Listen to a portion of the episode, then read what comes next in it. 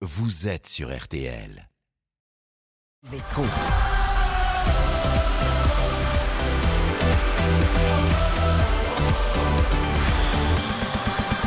Bonsoir à tous, ravi de vous retrouver pour RTL Foot. Nous sommes ensemble jusqu'à 23h pour une nouvelle grande soirée de Ligue des Champions. Marseille se déplace sur la pelouse du Sporting Portugal. Au commentaire ce soir, ce sera Hugo Hamelin. Bonsoir mon Hugo. Bonsoir, bonsoir à tous. Avec un stade plein, ça change du Vélodrome qui était à huis clos pour la manche allée, qui avait quand même souri à Marseille, on le rappelle. Il n'est pas encore plein, les supporters sont en train d'arriver. 1200 Marseillais et euh, 45 000, euh, 46 000 euh, supporters portugais ce soir dans le stade Alvalade euh, de Lisbonne. Allez, on va découvrir les compos des deux équipes dans quelques minutes avec toi. Évidemment, Marseille qui s'est complètement relancé en battant le Sporting la semaine dernière. Ils sont là, comme d'habitude, à mes côtés pour cette soirée Ligue des Champions. Karine Galli, bonsoir. Bonsoir Eric, bonsoir à tous. J'espère que vous serez aussi inspiré que pour PSG Benfica hier dans les paris Winamax dans quelques secondes. Cote à 10 qui est passé hier de Karine. 10 euros de Ouais. misé, 100 euros de gagné. Si vous avez été plus gourmand, mis 100 euros de misé par exemple, vous avez gagné 1000 euros. Oui, Merci ça serait Karine. beau. Mais j'ai peur que les supporters marseillais ne soient pas ravis du pronostic que je vais leur proposer. Ah, bah, vous voyez donc peut-être une victoire du Sporting. Bonsoir Baptiste Durieux. Salut Eric, salut tout le monde. Et puis c'est une soirée un peu particulière ce soir dans RTL Foot car nous recevons un homme qu'on est ravi d'accueillir dans ce studio. Rouge et blanc, ça doit lui rappeler euh, de beaux souvenirs, les couleurs de RTL. Bonsoir Claude Puel. Bonsoir. Merci beaucoup d'être avec nous. Vous allez passer la soirée avec nous. Vive le match Sporting Marseille en notre compagnie. On parlera tout au long de la soirée de votre livre que vous venez nous présenter, Claude Puel, Libre, 50 ans de football aux éditions Solar. Voilà, je vous le montre sur la vidéo de RTL.fr. Il y a énormément d'anecdotes et de choses intéressantes. Toutes les parcours à Monaco, à Nice, à Lille, euh, à Southampton, à Leicester, à Lyon, à Saint-Etienne, mais pas que. On reviendra sur tout ça. Il y a plein, plein de choses intéressantes et vous nous partagerez évidemment votre expérience de joueur, d'entraîneur, euh, Ligue des Champions, compris Coupe d'Europe. Il y a tellement de beaux souvenirs à partager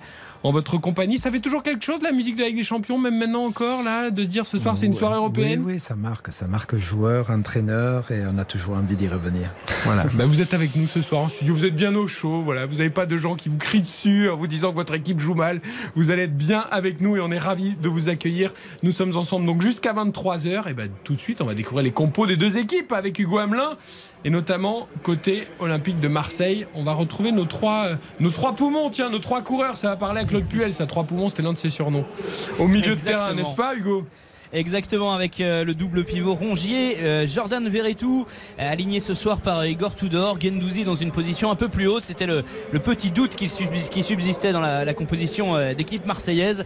Euh, Gendouzi va jouer donc euh, en attaque, si on veut, avec Amin Harit sur le côté gauche et Alexis Sanchez en position d'avant-centre.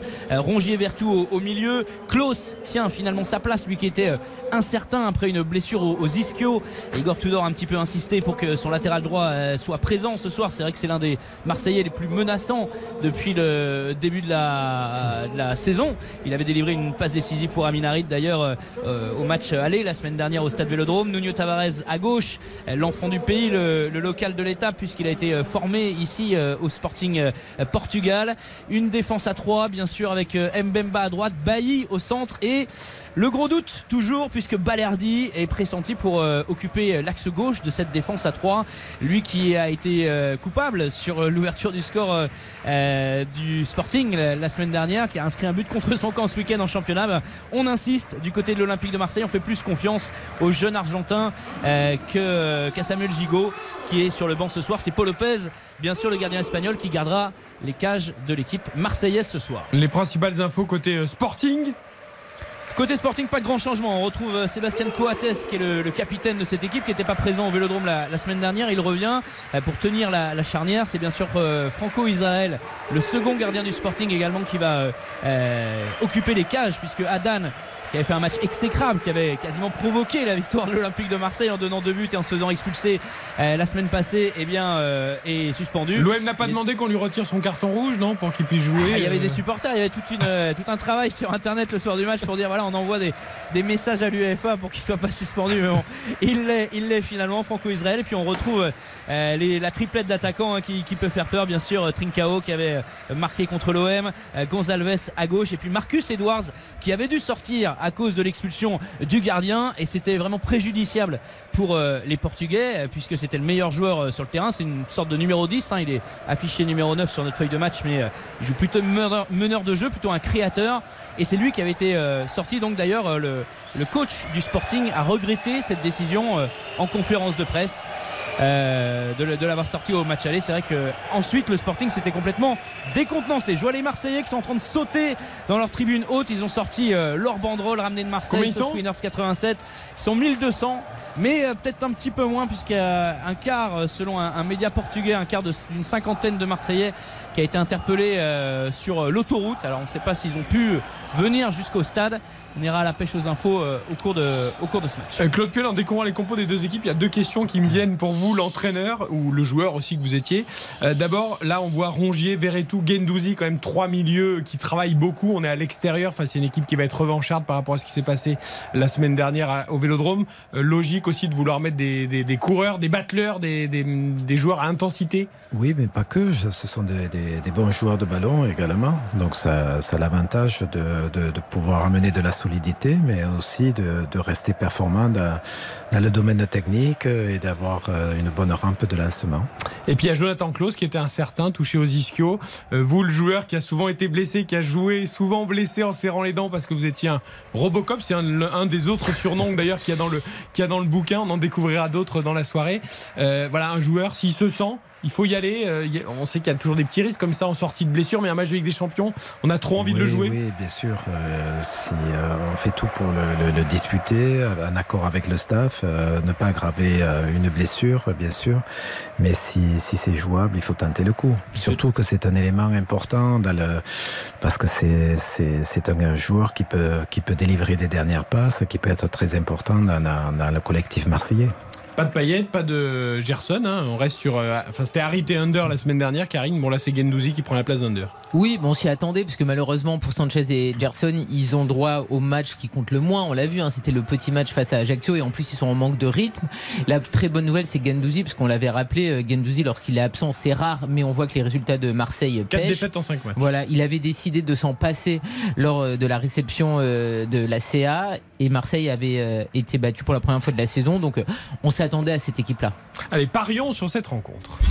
Maintenant, 100% prono avec Winamax. Winamax, le plus important, c'est de gagner. Un peu comme ce groupe D, hein, euh, c'est élevé, c'est risqué, c'est homogène. 2,25 la victoire du Sporting, 10 euros de misée, 22,50 euros de gagné. 3,50 le match nul, 10 euros de misée, 35 euros de gagné. Et 3,30 la victoire marseillaise à l'extérieur, 10 euros de misée, 33 euros de gagné. Honneur à Karine, évidemment, après son succès d'hier. Vous avez la pression. N'est-ce pas? Je vous propose donc un my match pour cette rencontre entre le Sporting et Marseille. Le résultat final, je suis désolé, mais je vois une victoire euh, Je vois également le Sporting qui ouvre le score et les deux équipes qui marquent. Voilà trois options et c'est une cote à 5,80. 5,80. Les deux équipes marquent. Marseille marque. Bah écoutez, ils ont bien marqué la semaine dernière alors que ça n'était pas arrivé depuis très longtemps dans le jeu. Donc euh, je me dis qu'ils peuvent marquer quand même. Sachant qu'il y a des absences en défense. en Oui, plus, puis je vous rappelle qu'Israël nous a pas non plus ébloui lorsqu'il a remplacé Adnan la semaine dernière. Il aura un peu plus de temps de s'échauffer, de Oui, se mais il préparer. avait un petit mais- côté fébrile tout de même. C'est vrai, c'est vrai. Baptiste. Euh, trois cotes à vous proposer. La première, elle est de 2,50. Elle est très simple. Alexis Sanchez ou Pedro Gonçalves buteur. C'est la grosse cote boostée du soir chez Winamax. Et sinon, deux my match à vous proposer qui sont très simples. Marseille qui gagne avec Alexis Sanchez buteur. C'est 5,70. Seulement deux conditions. Et euh, la deuxième cote, c'est double chance. Sporting ou Marseille, on se mouille pas. Avec les deux équipes qui marquent, c'est coté à 2,55. Pas de match nul donc. Pas de match nul. Interdit. Interdit. C'est parfait. Retrouvez les paris sportifs sur RTL avec Winamax. Winamax, le plus important, c'est de Les gagner. jeux d'argent et de hasard peuvent être dangereux. Perte d'argent, conflits familiaux, addiction. Retrouvez nos conseils sur joueurs-info-service.fr et au 09 74 75 13 13. Appel non surtaxé. Allez, dans un instant, le rappel des principaux titres de l'actualité, le coup d'envoi de ce Sporting Marseille. La tradition, c'est de deviner qui sera le premier buteur du match. Claude Puel va jouer avec nous. Je lui demande pas de pronostic. Ça, je sais que les entraîneurs aiment pas, les joueurs non plus. Et on n'a pas le droit. Vous avez pas le droit en plus? Mais là, vous êtes plus entraîneur, vous êtes écrivain maintenant. Donc c'est bon, vous, vous pouvez. vous êtes Non, tranquille. mais je vous demande pas de pronostic, mais peut-être un premier buteur après la pub. RTL Foot. Présenté par Eric Silvestro. Chez Vérissure, nous veillons sur vous 24 h sur 24, quelle que soit l'urgence. Bon, j'espère que notre nouvelle maison va vous plaire. Ah ouais Et vous avez même fait installer une alarme Vérissure Oui, hors de question de stresser dès qu'on sort. Oui. Oui, bah oui. Rendez-vous sur vérissure.fr pour commencer votre devis en moins d'une minute. Votre alarme, c'est sûr, c'est Vérissure. Il ne faut jamais oublier que notre Seat Ibiza disponible de suite sans apport et sans engagement à partir de 179 euros par mois s'arrête là où commence celle des autres. Découvrez l'offre lors des ventes privées Seat du 15 au 16 octobre chez nos concessionnaires. Seat Ibiza Copa MPI 80 chevaux, remise de 4000 euros déduite, LLD 37 mois et 30 000 km sous condition d'acceptation par Volkswagen Bank. Tout mois commencé et dû. Offre particulier sans engagement, commande jusqu'au 31 octobre, livraison avant fin 2022 selon stock. Conditions sur seat.fr. Au quotidien, prenez les transports en commun. Mathilde Rousseau a profité d'une super offre sur un aspirateur sans fil lors des ventes flash exclusives Amazon Prime. Mathilde, Mathilde, dites-nous ce que vous avez eu. Dites-nous ce que vous avez reçu. Et maintenant, tout le monde la trouve exceptionnelle. Mathilde, on veut savoir ce que vous avez acheté. On veut savoir ce que vous avez acheté. Dites-leur ce qu'il y a dans le paquet, Mathilde. Les ventes flash exclusives Prime, c'est du 11 au 12 octobre, exclusivement pour les membres Amazon Prime. Voir prix et conditions sur amazon.fr/prime. Ah, octobre, ces délicieuses pluies diluviennes, ces charmants arbres dénudés, ces formidables rhumes et ces jours qui rétrécissent, qui rétrécissent. Le moral reste forcément bon au PMU, avec des milliers de bons à parier. À gagner des 6 euros joués du 7 au 14 octobre. PMU, que les meilleurs gagnent. Voir conditions, point de vente PMU. Les jeux d'argent et de hasard peuvent être dangereux. Perte d'argent, conflits familiaux, addiction. Retrouvez nos conseils sur joueurs-info-service.fr ou appelez le 09 74 75 13 13, appel non surtaxé. Bonjour, c'est Julien Courbet. Vous préférez recevoir 1000 euros chaque mois durant 10 ans, j'ai bien dit 10 ans, ou 100 000 euros en cash pour répondre à ce dilemme? Et remporter soit 1000 euros par mois pendant 10 ans, soit 100 000 euros cash. Envoyez dès maintenant RTL au 74 900 75 centimes par SMS, 4 SMS maximum. pour participer au tirage au sort. Changer de vie, ça peut vous arriver. Bonne chance à tous. RTL Foot. Présenté par Eric Silvestro. Avec la musique de la Ligue des Champions en fond, les deux équipes sur la pelouse. Karine, vous avez le droit de chanter ou pas? J'espère bien. Je vous rappelle que la semaine dernière, j'ai chanté et Marseille a enfin gagné un match de Alors, Ligue des allez-y. Champions. Ta ta ta ta ta. Ta ta ta ta ta. J'ai eu un message d'Igor Tudor qui m'a remercié de ma participation. Claude les Puel vous regarde avec des yeux ébahis Il est en disant Mais Mais- qu'est-ce que c'est que ce phénomène Euh. J'adore évidemment la musique de la Ligue des Champions et à chaque fois que je l'entends, c'est comme Claude Puel. Moi, en tant que supportrice, je vibre dans un stade. Là, c'est en studio, c'est tout. Avec des yeux Eric Bailly. C'est pour ça qu'on vous préfère journaliste que chanteuse, mais c'est pas grave. Euh, Il y a un proverbe qui dit le ridicule ne tue pas. C'est bien, Karine, je trouve. Oh, pierre. Mais Oh, c'est bien. Bravo, bravo à vous. 20h57, c'est l'heure des infos. Droit de chanter au Vernuccio ou alors simplement nous compter les informations. Bonsoir Eric, bonsoir à tous. La CGT dénonce une décision scandaleuse et va déposer un référé contre les réquisitions de salariés faites par le gouvernement. Quatre employés d'Esso ExxonMobil contraints ce soir et demain d'ouvrir les vannes sur le site de Gravenchon en Seine-Maritime alors que la pénurie de carburant touche un tiers des stations essence du pays. Des grèves également dans cinq centrales nucléaires depuis plusieurs jours, là aussi pour des augmentations de salaire. La centrale de Gravelines dans le nord, la plus puissante d'Europe de l'Ouest, se joint au mouvement. Vladimir Poutine doit revenir autour de la table des discussions, selon Emmanuel Macron, assurant ne pas vouloir d'une guerre mondiale. Le chef de l'État est en ce moment interviewé à la télévision. Il promet que la France va livrer dans les prochaines semaines des systèmes de défense antiaérien et des canons César à l'Ukraine, victime lundi de bombardements massifs. Merci beaucoup. On vous retrouve tout à l'heure à la mi-temps de ce Sporting Marseille. RTL Foot, C'est jusqu'à 23h. présenté par Eric Silvestro. Avec Hugo Hamelin au commentaire ce soir de ce Sporting Portugal Marseille, Baptiste Durieux, Karine Galli avec moi dans ce studio, tout comme Claude Puel venu nous présenter son livre Libre 50 ans de football aux éditions Solar. C'est le moment de se mouiller Claude. C'est la tradition sur RTL dans RTL Foot. Le hashtag premier buteur RTL du match. Qui va inscrire le premier but de cette partie? Bah, on va rester avec Sanchez. Alexis Sanchez. Très bien. Hugo Hamelin. Je parie sur euh, Nuno Tavares. Très bien. Écoutez, moi je suis désolé, mais je vais aller sur un joueur du Sporting. Alors je l'avais tenté la semaine dernière, il avait été passeur décisif et non buteur. Donc là, je vais retenter à nouveau. C'est Edwards qui a déjà marqué une fois en Ligue des Champions et qui a donc offert deux passes décisives en l'espace de 4, de 3 matchs. Pardon. Baptiste Durieux. J'aimerais bien que Valentin Rongier soit le premier buteur ce soir. Mais non, mais tu aimerais bien, d'accord. Mais la question, c'est qui va marquer le premier but, pas celui que tu voudrais qui marque le premier but. Valentin. Valentin Mais Rongier, la- quand la même. cote de Valentin Rongier buteur, elle est à combien là? Parce que là, tu t'achètes une maison à la fin de la soirée. Effectivement, ouais, on peut faire un bon investissement après. Je vais te dire ça tout de suite. Allez, moi je vais dire Aminarit pour espérer rester dans les Marseillais ce soir. Le coup d'envoi, il est beau ce stade. Hein Mon cher Hugo, vous passez un bon moment, il y a une belle ambiance. Très belle ambiance. J'écoute les chants portugais. Toutes les euh, écharpes euh, vertes et blanches sont tendues. Ça y est, c'est parti entre Marseille et le Sporting Portugal. Marseille décolle ou Marseille s'affole. C'est l'enjeu de cette partie après euh, une victoire irrationnelle, une victoire lunaire à 10 contre 11 la semaine dernière contre ce même Sporting. Et ben jusqu'ici, Marseille n'avait eu ni le niveau technique ni la grinta nécessaire en, Ligue des Champions. C'est pour ça que ce match ce soir, il est intéressant pour voir si Marseille est vraiment capable euh, de se hisser ici à l'extérieur à 11 contre 11 euh, eh ben, au, au niveau euh, que réclame cette compétition. Attention au premier contre pour les Portugais, la sortie de Paul Lopez de sa surface de réparation pour assurer récupération directement derrière du, du défenseur Coates. Je crois qui va être bousculé. Le jeu qui part à droite du côté d'Esgaio. Francisco Trincao, la récupération derrière des, Marseillais, le long dégagement, mais ballon confisqué dans ces premières secondes par les joueurs du Sporting qui forcément vont avoir envie de, de se racheter après leur euh, piètre pi- prestation au stade Vélodrome. Oui, Claude Puel, le ton semble donner dans l'intensité en tout cas. Euh, c'est souvent le cas en Ligue des Champions, mais quand même là, évidemment, le Sporting a une belle revanche à prendre. Oui, et puis euh, il démarre un petit peu comme le match euh, aller à Marseille, avec beaucoup d'intensité, beaucoup de pressing euh, et la volonté de très vite se, se porter le danger chez l'adversaire, chez les Marseillais. Donc euh, voilà, c'est c'est bien pour le, le- pour de, de voir euh, un tel match avec telle, telle intensité. Qui dit. Ligue des Champions dit pour vous, il y en a beaucoup des souvenirs dans ce livre en tant que joueur et en tant qu'entraîneur. Spontanément comme ça, si je vous demande euh, votre premier souvenir, d'abord comme joueur par rapport à la Ligue des Champions. Ligue des Champions, euh, c'était peut-être le, le- le- notre demi-finale euh, joueur, euh, quand j'étais encore joueur, au Milan AC. Et en tant qu'entraîneur, peut-être le, le Manchester au Stade de France avec Lille C'est vrai qu'on parle souvent de ce match, oui, mais oui, oui.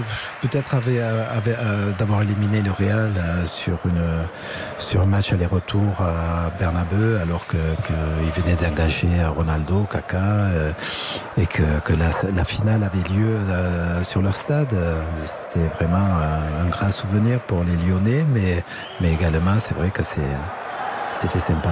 J'avais une question justement sur Lyon, parce qu'en fait, dans votre euh, partie sur Lyon, que vous expliquez dans le livre, en fait, il y avait une obsession, c'était la Ligue des Champions, parce que le championnat, ben, c'était entre guillemets une habitude pour les Lyonnais de la gagner. Est-ce que finalement, on a oublié que c'était déjà le cas dans un club français? On a l'impression que le PSG n'a qu'une obsession, c'est la Ligue des Champions, alors que vous, vous viviez la même chose finalement. C'est ce que vous dites dans le livre, c'est-à-dire que c'était une victoire en Ligue des Champions qui était euh, le moteur des joueurs et un petit peu l'obsession au sein du club. Lyon avait écrasé le début des années 2000 en Ligue 1. oui, hein. bon, euh, Lyon euh, avait sept titres de, de, de- de champion et c'est vrai que euh, c'était c'était unanime, que ce soit avec euh, les dirigeants, avec les joueurs, en discussion, avec les supporters qui m'avaient reçu. Bon voilà, oui, bon le, le championnat, il faut terminer dans les trois premiers pour euh, pour avoir la Ligue des Champions, mais mais tout ce que tout qu'ils voulaient, c'était la Ligue des Champions, c'était euh, exacerbé quoi. Et d'ailleurs, c'était même difficile la première année de euh, trouver des, discours mobilisateurs pour euh, rester concentré dans le championnat et donner quand même et être et être performant. Ça prenait euh, beaucoup d'importance. Surtout qu'il y avait des joueurs qui avaient fait euh, beaucoup pour l'Olympique lyonnais, qui avaient beaucoup donné sur le plan national. Et ils avaient qu'une obsession, c'était la Ligue des Champions. C'est encore le cas aujourd'hui, hein, mais aujourd'hui, ils voudraient la rejouer, la Ligue des Champions. Avant d'éventuellement la Les gagner. objectifs ont un peu baissé. C'est l'un des objectifs des Lyonnais. C'était le, le petit clin Mais, d'œil. mais par rapport à, à cette époque, parce qu'aujourd'hui on dit le championnat de France est dénigré parce que même le PSG trouve que c'est une évidence de le gagner. Est-ce que vous, vous ressentiez ça aussi? Ou à Lyon, on prenait pas euh, l'ampleur du travail Gagner un championnat sur 38 journées, c'est extrêmement difficile. Et au final, vous n'y êtes pas non plus arrivé parce qu'on a l'impression que les joueurs, eux, ils avaient qu'une obsession, c'était la Ligue des Champions et le reste, c'était Oui, pas puis- important. Puis les clubs euh, ont commencé euh, autour de Lyon à se structurer aussi. Euh, Bordeaux avait une bien belle équipe euh, également, et les, les Parisiens arrivaient également. Donc euh, il y avait euh, des- déjà beaucoup plus de, de- de- de rivalité pour, pour le titre euh, qui, qui était affiché. Claude Puel, notre invité ce soir dans RTL Foot, en même temps que l'on suit évidemment Sporting Portugal, Marseille, Hugo. Pour l'instant, euh, voilà, il n'y a pas eu d'occasion nette ni d'un côté ni de l'autre. Non, mais euh, les Marseillais se réveillent. On a eu une longue saison- séquence de, de possession là qui s'est conclue par un centre en profondeur euh, de Chancel Mbemba et petit clin d'œil aux Lyonnais euh, dans euh, ce stade Al-Waladji puisque c'est ici qu'ils ont réalisé leur plus grand exploit en Ligue des Champions. Euh, C'est ici qu'ils ont battu Manchester City euh, avec Pep Genesio euh, il, y a, il y a deux ans maintenant. euh, cette victoire en quart de finale, 3 buts à 1 face euh, à, Manchester City avant de perdre face au Bayern. C'était sur cette même pelouse pour euh, le Final 8, le Final 8 euh, de la, saison Covid, on va dire, de la Ligue des Champions. La finale du Paris Saint-Germain perdu contre le Bayern Munich. Euh, ils ont pas, c'est bien, ils se font pas. Enfin, il y a un pressing portugais évidemment, Euh, mais Très pour l'instant, en attaque, vraiment. Ah, bah oui. On met la pression sur la, la défense marseillaise, sur les relances. Je vois notamment le, le japonais euh, Morita qui euh, se projette, qui va vraiment aider ses attaquants à, à mettre la pression. Et Paul Lopez qui est obligé de dégager le ballon rapidement, rapidement, vraiment sous pression. Le ballon pour les Marseillais actuellement. Jordan Verretou qui passe la ligne médiane. Tous les Marseillais dans la moitié de terrain adverse, excepté Eric Bailly. Et il va être raté ce contrôle de Jonathan Klaus. Ballon qui file dans les pieds d'Israël, le gardien du Sporting. Toujours 0 à 0 entre Marseille et euh, le Sporting Portugal alors qu'on joue depuis 6 minutes ici au Portugal. sur sa relance au pied, Israël, j'ai l'impression qu'il a eu peur de l'avoir mal donné. Il y a eu un moment d'affolement. C'est vrai que sa rentrée euh, euh, suite à l'expulsion d'Adan lors du match aller n'avait pas été couronnée de succès, notamment sur l'un des buts marseillais où il est sorti complètement à vide. Claude, vous, vous racontez dans le livre, hein, vous avez joué plusieurs matchs gardien de but. Euh, avec l'AS Monaco notamment. Oui, trois matchs. Je suis rentré euh, au bout de 20 minutes le premier match à Nantes, alors qu'on était mené à 0, et puis on a fait 1-1. Après, face à des Barankeli, euh, Amis, euh, euh, Touré, etc. C'était une expulsion de Jean-Luc Ettore avec Vaïd Aliouzditch à l'époque, c'est ça, il s'était voilà, bagarré. Jean-Luc Ettori avec, avec Vaïd s'était fait, s'était fait expulser. C'était un petit peu disputé, et puis je m'étais retrouvé dans les, dans, dans les buts. Il n'y avait pas de gardien remplaçant. Il n'y avait pas de gardien remplaçant à l'époque, non. Il n'y avait que deux remplaçants, le 12 et le 13, c'est ça Ouais, à l'époque ouais, ouais, ouais, ouais. C'était assez spécial, mais bon, comme j'avais l'habitude à l'entraînement de, de, de pratiquer, de me mettre dans les buts euh, en attendant le début de la séance, j'avais pris quelques réflexes. Quoi. Le héros du soir, parce que vous étiez mené à Pourtant- 0, ça fait un euh, partout à l'arrivée. Donc, euh, Ouais, ouais, puis Jean-Luc était, était venu, avait traversé le terrain, m'avait sauté au cou. Enfin, L'une des nombreuses histoires relatées dans ce livre, Claude Puel, Libre, 50 ans de football aux éditions Solar. On en parlera tout au long de la soirée. Coup franc pour l'OM Corner. Premier corner, Corner, pardon. Premier corner de la gauche vers la droite. Quand on regarde les buts d'Israël, les euh, supporters marseillais sont de l'autre côté du terrain. C'est tiré euh, très fort, quasiment direct. Le gardien qui s'emploie, ce sera un 6 mètres. Il avait mis la main sur la barre transversale pour empêcher ce ballon de retomber. Le corner euh, tiré par euh, Jordan Verretou. Ce sera un 6 mètres derrière pour euh, les Portugais. Et. Comme euh, leurs adversaires, ben, les Marseillais vont rester très haut sur euh, ce dégagement d'Israël, euh, qui conserve d'ailleurs un défenseur de chaque côté sur sa ligne de 6 mètres. On a Gendouzi, Harit et Sanchez qui sont à hauteur de la ligne des 18 mètres pour empêcher justement les joueurs d'Amorim bah, de relancer court, de repartir de leur base, les obliger à appuyer. Premier carton jaune, ce choc, cette altercation entre Matteo Gendouzi et un joueur portugais. Et il n'est pas capitaine ce soir, le vice-capitaine de l'Olympique de Marseille, qui est immédiatement averti très tôt dans paraît le match. sévère, non Je- C'est très mauvaise nouvelle pour Marseille que Gendouzi ait un carton jaune Oui, mais c'est une aussitôt, chandelle. euh, dans le match. Il prend position avec son corps. Il est beaucoup plus grand que son adversaire. Euh, Bon, après, on va peut-être voir ralenti qui met un vrai coup de coude, mais j'ai pas l'impression que c'était si impressionnant que ça, si. Alors je vais compter sur vous pour les ralentis, messieurs, parce que le stade a beau Ah ben, il y a qu'à- avoir oui. été contré en, en Il y a coup de coude. 2003. Ça, c'est c'est très tendance, Claude Puel, en ce moment. Le, le jeu des coudes, c'est très, très sanctionné, mais il faut bien jouer avec son corps quand même quand on joue au foot. oui, oui, mais je pense que le, voilà, le, le carton euh, semble logique. Ah, d'accord. Hugo, on est bien d'accord qu'on a vu euh, Israël ne pas effectuer le dégagement. Il a demandé à un de ses défenseurs de le faire. hein. Exactement, exactement. ouais. Franco-Israël qui a euh, peut-être des doutes euh, là-dessus sur son, euh, sur son gelon. Le tac de Valentin Rongier, c'est pas signalé. L'arbitre qui laisse euh, l'avantage. Alejandro Hernandez qui va diriger euh, cette partie qui est donc sorti déjà une première biscotte pour l'Olympique de Marseille. Le ballon sur le côté gauche. Il est pris Nuno Santos. On va repasser par l'axe central avec le capitaine, le petit décalage pour. Euh, Morita, Morita qui va se manquer, qui va manquer euh, sa passe, ballon qui va euh, échouer dans les pieds de Paul Lopez et dégagement immédiat du gardien espagnol en touche. Ça visait euh, Jonathan Klaus Et c'est compliqué, ces premiers ballons pour, euh, pour les gardiens, on le voit des deux côtés en tout cas. Claude, en tant qu'entraîneur, vous préférez un gardien qui dégage en touche ou un gardien qui tente un dribble et qui. Ah, c'est- S'il tente un dribble, c'est à bon escient. Mais, mais bon, c'est important à chaque fois de, de- maintenant dans le football moderne d'avoir euh, un gardien avec une capacité de relance euh, parce que euh, ça peut être extraordinaire. On le voit. J'ai un petit exemple avec, avec City, avec Guardiola, qui, a- qui a, quand il a changé son gardien, notamment. voilà, et qu'il a mis Ederson, cette équipe est devenue injouable. Pep Guardiola, on en reparlera, c'est un peu votre. C'est un grand, grand, très, très grand entraîneur, c'est vrai, mais pour vous particulièrement. J'ai l'impression que vous le Oui, citez je- en référence dans votre livre. Oui, je pense que c'est c'est celui qui a peut-être le plus apporté ces dix dernières années. Vous, vous avez pu échanger avec lui quand vous étiez en Angleterre euh Oui, bien sûr. Il a même battu. Ah bah oui, mais bien sûr, mais euh, c'est un peu sur la longueur parce que parfois on voit que les coachs, euh, bon, c'est un peu des, des salutations assez, euh, assez rapides avant après match. Est-ce que vous avez pu vraiment discuter avec lui, vous poser, Oui, oui, échanger euh, on peut pas- J'ai discuté avec lui, j'ai discuté avec euh, beaucoup d'entraîneurs, euh, même quand, euh, quand, euh, quand euh, m'a, invité dans- pendant l'échauffement dans son, dans son bureau. Et oui, c'est, c'est- je dirais qu'il y a une convivialité, et Mhm. même après les matchs, on s'invite euh, entre, entre entraîneurs. Voilà, c'est, c'est sympa. C'est, euh, Les bien joueurs vont en boîte de nuit et les entraîneurs vont au resto, quoi. euh, Après le match, c'est vrai. euh, j'avais un bureau et puis j'ai invité euh, le staff adverse avec euh, mon staff et on partageait, discutait quand ils n'étaient pas pressés, qu'ils pouvaient avoir le temps. Voilà, c'était sympa. À propos de votre passage en Angleterre, j'ai noté un petit mensonge dans les Vous qui êtes un homme droit et humble et la vérité et tout ça, vous dites quand même dans votre livre que vous avez préféré votre défaite à Tottenham parce que votre équipe avait parfaitement bien joué que les victoires contre City et Chelsea lors du Boxing Day parce que votre équipe avait joué en contre et elle avait mis un but. Le ça qui est compétiteur qui est Claude Puel, je crois que c'est pas possible. Oui, non. C'est une façon de, de- de dire euh, que, que je ne satisfais pas euh, simplement de subir et de, contrer et puis de, gagner un match.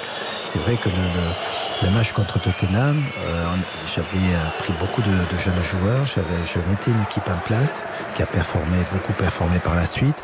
Et c'était euh, annonciateur de, de, de, lendemain, de, de très positif. C'est ça, j'étais content parce que l'expression de l'équipe avait été extraordinaire. euh, Et c'est ce qui m'avait plu pour le futur. Je vous taquine bien sûr, mais je sais que le compétiteur que vous êtes et qu'on ressent bien dans le livre, vous les gagnez même tout à l'entraînement. Donc évidemment, match, une victoire compte tellement plus euh, qu'un bon match. Mais je comprends ce que vous voulez nous dire. Allez, on marque une très courte pause. 0-0 toujours entre le Sporting et Marseille. Pas encore de véritable grosse occasion ni d'un côté ni de l'autre. Et ça, c'est peut-être une bonne nouvelle pour l'OM qui tient le choc dans ce premier quart d'heure. Eric Silvestro. RTL Foot jusqu'à 23h. RTL sans filtre, Sébastien Toen. Mais surtout, j'ai confié à Magali qui est une amie, Mag, si ton business part en sucette, c'est surtout qu'il te faut de nouveaux influenceurs et qu'il n'y aura pas de soucis, pas de polémiques, qui sont jeunes, modernes, tendance. Yves Calvi, par exemple. voilà. Yves a un stock de 3000 chemises bleues. Il en a même sous la table, là, il change pendant la pub. Il peut en vendre autant qu'il veut, évidemment. RTL sans filtre, tous les jours à 7h20. Regarde là-bas. Oh, quel look. Et rien ne l'arrête. Il est tellement robuste. Un vrai aventurier, ce nouveau Duster. Nouveau Duster. Design réinventé et toujours l'essentiel au meilleur prix. Pendant les jours essentiels du 13 au 17 octobre, nouveau Dacia Duster est à partir de 6 euros par jour, soit 180 euros par mois, avec 4 ans d'entretien inclus. Offre réservée aux particuliers valable pour Duster hors option en LLD 49 mois aux 50 000 km aussi accordiaque. Conditions sur dacia.fr. Pensez à covoiturer. Mathilde Rousseau a profité d'une super offre sur un aspirateur sans fil lors des ventes flash exclusives Amazon Prime. Mathilde, Mathilde, dites-nous ce que vous avez eu. Dites-nous ce que vous avez reçu. Et maintenant, tout le monde la trouve exceptionnelle. Mathilde, on veut savoir ce que vous avez acheté. On peut savoir ce que vous avez acheté. Dites-leur ce qu'il y a dans le paquet, Mathilde. Les ventes flash exclusives Prime, c'est du 11 au 12 octobre, exclusivement pour les membres Amazon Prime. Voir prix et conditions sur amazon.fr/prime. Inédit sur M6. L'actrice Valérie Bonneton et le journaliste Alfred de Montesquieu ont tenté une expérience hors norme. Partir aux quatre coins du monde à la recherche de la jeunesse éternelle. Des méthodes les plus anciennes aux plus modernes, ils ont tout testé sur eux-mêmes. On peut gagner jusqu'à 20 ans d'espérance de vie. Inédit.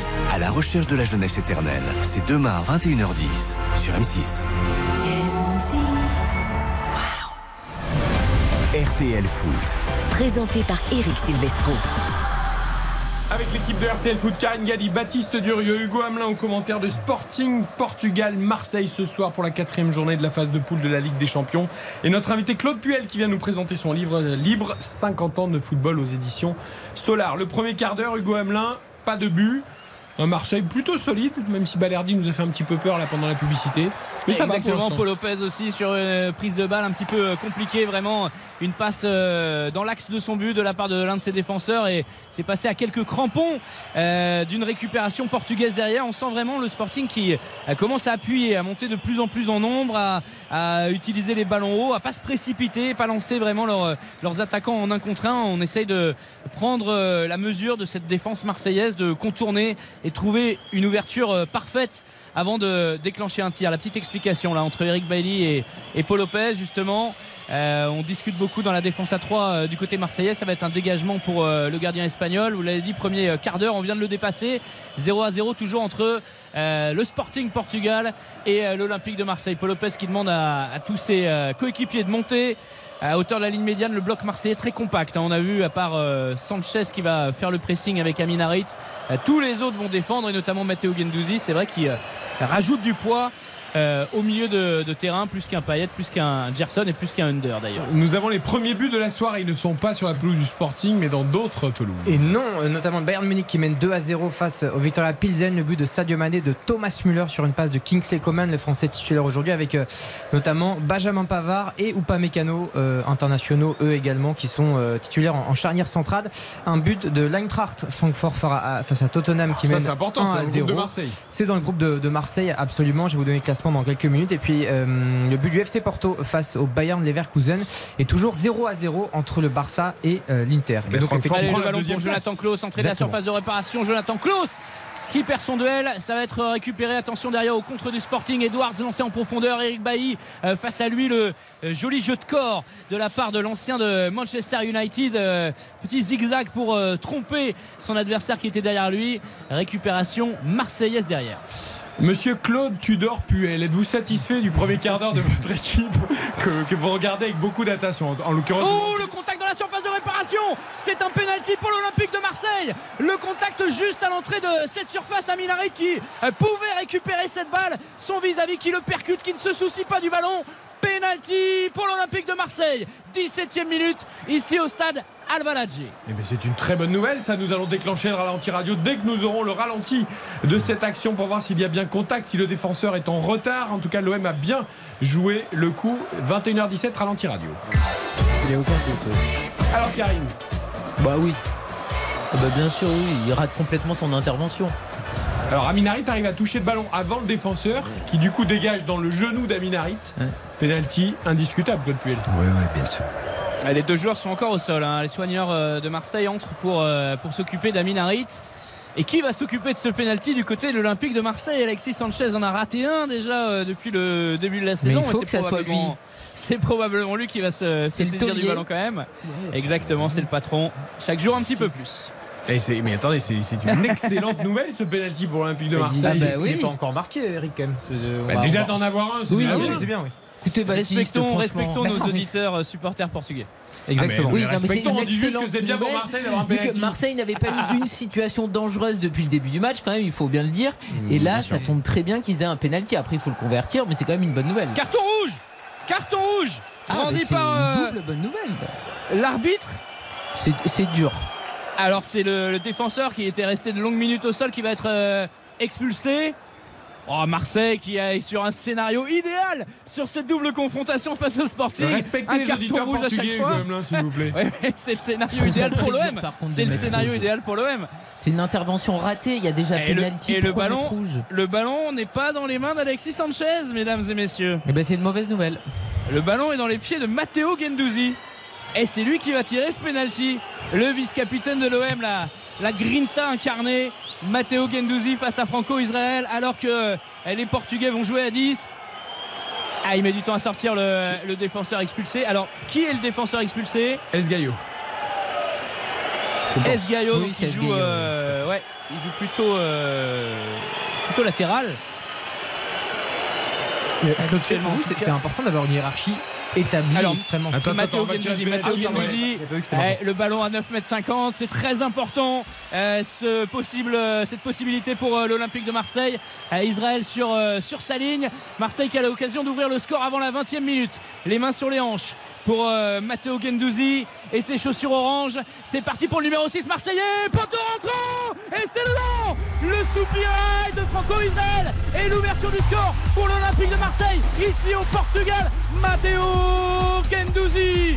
Qui euh, sur cette frappe le gardien est bien parti. Le gardien vraiment il plonge du bon côté. Il plonge vers le ballon au sol mais poteau rentrant impossible à arrêter et c'est et c'est un but pour l'Olympique de Marseille ça fait 1 à 0 au tableau d'affichage fumigène dans le parcage marseillais Eh ben c'est parfait, Claude Puel. Ah oui, c'est une entame pa- parfaite. Attention parce que les Marseillais vont vouloir que vous veniez, euh, veniez RTL à chaque fois qu'il y aura un match Ligue des Champions si ça continue. Non mais pour Alors, il y l'instant a c'est des- parfait. il y a des Oui, Marseillais qui se lèvent également dans les tribunes puis latérales der- Derrière, de- d'évoluer à un supériorité numérique. Là, euh, c'est une gestion de match à avoir. euh, Continuer à mettre de l'intensité. Et du coup, Marseille est en tête de son groupe. hein. Euh, en tête, n'importe quoi. Deuxième, pardon. Tu Euh, du groupe ça est. Baptiste. Donc, Derrière Francfort. Derrière Francfort, l'Eintracht qui est, qui est premier, qui est en train de gagner donc face à Tottenham. Marseille deuxième, le Sporting euh, est euh, troisième à égalité de points, euh, notamment par rapport à Marseille. C'est Tottenham du coup pour l'instant qui est virtuellement dernier de ce groupe D. Ah, Igor Tudor disait euh, groupe très homogène avec euh, les deux équipes euh, qui avaient, enfin l'équipe qui avait gagné ces deux matchs, qui a, qui a perdu contre la seule équipe qui n'avait pas gagné ces deux matchs, et donc ce ne sera que des finales. Le Sporting et Tottenham étaient peut-être les équipes euh, entre guillemets. Euh, encore Francfort a gagné la Ligue Europa l'année dernière. Et à l'arrivée, euh, voilà, tout est rebattu, ça va être serré jusqu'au bout. Bon, elle a déjà le match, Claude, parce qu'il y a qu'un 0 mais il reste encore euh, combien 70 minutes, Hugo? Oui, mais il ne faut pas Ça. oublier également qu'à Tottenham, les Marseillais avaient été très bons. Ils avaient perdu ce match un petit peu contre le cours du, du jeu. Donc, c'est, avec un bon résultat ici, à faire au, au Portugal, ça serait euh, très bon augure pour la suite. Ouais, pour l'instant, l'équipe forte de ce groupe, c'est peut-être Francfort hein, qui avait fait une démonstration à Marseille, qui est en train de gagner sur la pelouse de Tottenham, et qui s'était fait surprendre pourtant à domicile par le Sporting. Un partout. Ah oui, de Tottenham. Le but d'Humminson, magnifique, plat du pied, sécurité, fantastique joueur. Ça fait un partout donc face à, euh, face à Francfort. Et euh, donc le classement, il va évoluer toute la soirée. De toute façon, ça va être un Bah, peu du coup, complexe. l'OM va être en tête, Et puisque donc- la différence particulière contre le Sporting, pour l'instant, ils sont devant. Exactement. Et donc Marseille est virtuellement premier du coup du groupe D. Incroyable. À confirmer, Hugo Hamelin, mais c'est vrai qu'à 10, Ça va vite le foot. Hein. à 11 contre 10, avec un avantage d'un 0, gérer, c'est pas forcément ce qu'il y a de plus simple, hein, Claude Puel. Et pour euh, l'entraîneur qui sera Igor Tudor, et pour les joueurs. hein. Oui, oui, c'est vrai, mais bon, il y a- il y, a pas mal d'expérience euh, dans, dans cette équipe marseillaise. Donc, euh, on leur souhaite de- d'avoir la bonne réponse. Mais Hugo, alors euh, bravo à Matteo Gendouzi parce qu'il l'a très bien tiré. En plus, le gardien était parti du bon côté, vraiment ras du poteau poteau rentrant, poteau rentrant on a toujours un petit peu peur quand Oui, même hein. mais au- en tout cas, il avait vraiment cherché un angle et euh, au final, euh, s'il l'avait pas autant anglais, je pense que le gardien l'avait sorti. Mais pourquoi c'est pas. Alexis Sanchez? Bonne question, très bonne question. Peut-être euh, la forme du moment, euh, ce premier échec, peut-être une décision euh, euh, du coach avant, mais c'est vrai que Matteo Gendouzi, il n'a pas l'habitude de tirer les coups de pied arrêtés. Il n'a pas eu un, un penalty à tirer depuis le début de la saison. Donc euh, je suis autant surpris que toi. Et c'est tout de suite Gendouzi qui a pris le ballon ou Alexis Sanchez lui a laissé? Il y a eu un échange entre les deux. Ça s'est passé comment? Parce qu'on n'a pas Alors, vu. je sais pas, l'antenne. euh, Amin Harit, euh, Amin Harit était à terre, j'étais plutôt sur, euh, sur les blessés, mais Matteo Gendouzi s'est saisi du ballon euh, assez tôt, ouais, très tôt. Très tôt euh, avant, de, avant de tirer ce penalty. Donc c'était peut-être une décision euh, du coach hein, euh, avant, avant la rencontre. Mais justement, c'est c'est important pour vous d'avoir une hiérarchie extrêmement stricte et établie de, de tireurs de penalty où, où ça peut évoluer en fonction de. Euh, Il y a effectivement le Du niveau, mais il y a aussi moment. les statuts, il y a aussi l'ego. Compliqué à gérer quand même ce, ce dossier. Non, mais on essaie de, de- de donner une, euh, une hiérarchie de, de, tireurs, de tireurs avec un numéro 1, un numéro 2, et après ça, ça, peut, ça peut évoluer en cours Voilà, de le match. coup pour l'OM, la tête retournée de Matteo Gendouzi, l'arrêt de Franco-Israël qui renvoie le ballon, nouveau centre euh, pour les Marseillais, ils sont nombreux dans la surface de réparation, Alexis Sanchez Oh la frappe, elle s'envole, il a été gourmand sur ce coup-là, frappe en pivot, euh, angle fermé, Euh, ça s'est envolé dans les euh, travées du stade portugais. Il fait des choses étranges, votre gardien portugais, là, quand même. hein. Sur cette tête, là, il. C'est-à-dire qu'il peut la capter quand même. hein. Bah oui, il est tout seul, je sais pas, c'est bizarre. En plus, il a remis euh, sur un Marseillais, Hmm. très étonnant. Il est peut-être traumatisé par les cartons rouges, je sais pas. Bah, en plus, la, la balle sortait, donc euh, on aurait il même pu la sortir, euh. enfin la laisser sortir. Bon. Ils sont faibles. Un petit changement quand même à signaler du côté du Sporting Portugal. Euh, le japonais Morita qui est sorti remplacé par Isaaku.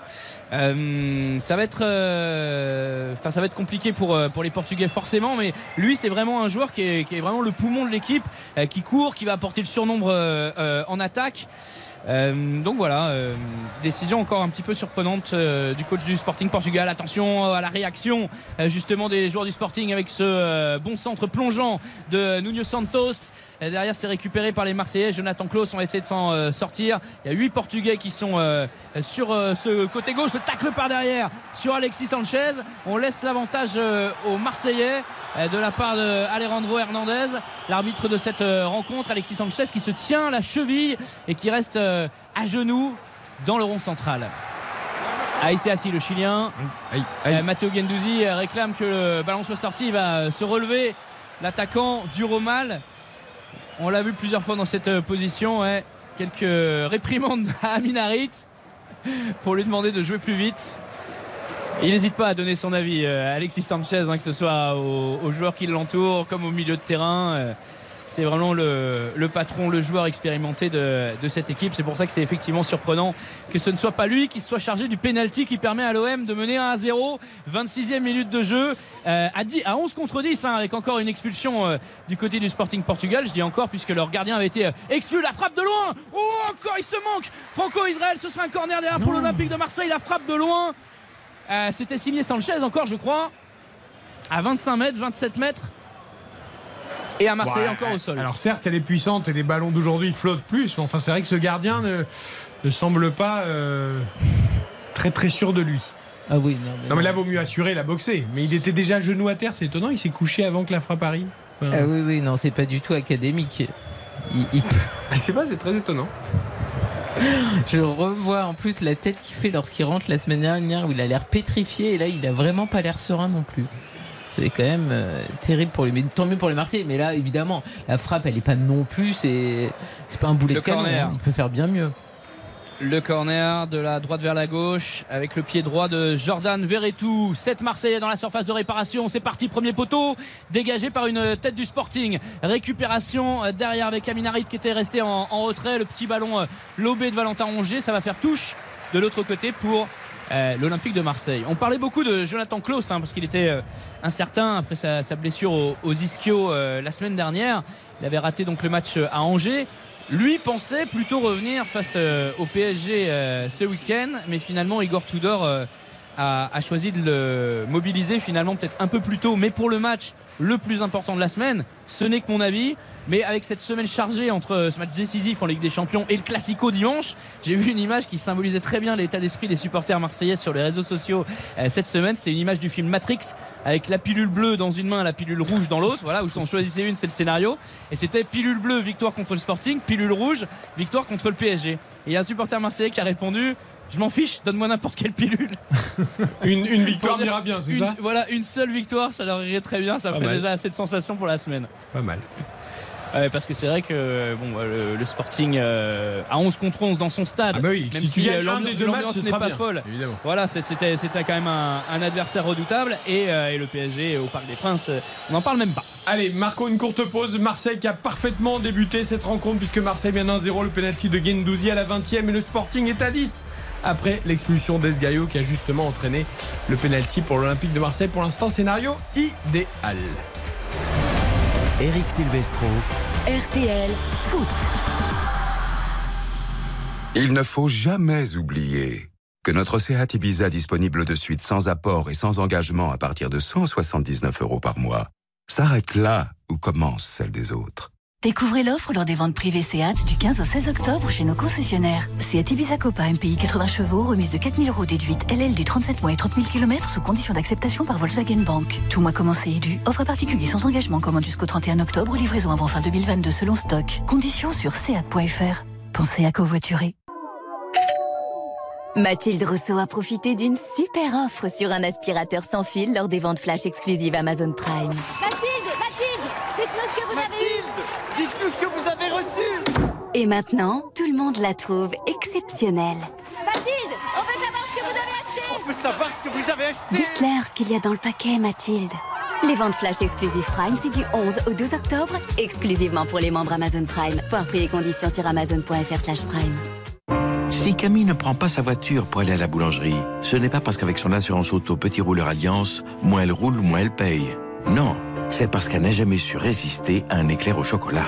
Alors pour se donner bonne conscience, Camille va à la boulangerie à vélo. Avec les forfaits kilométriques Alliance, vous pouvez économiser jusqu'à 25% sur votre assurance auto. Et jusqu'au 31 octobre, jusqu'à deux mois de cotisation offert sur l'assurance auto Alliance. Un mois offert la première année et un mois la seconde sous réserve de la reconduction de votre nouveau contrat. Conditions sur alliance.fr.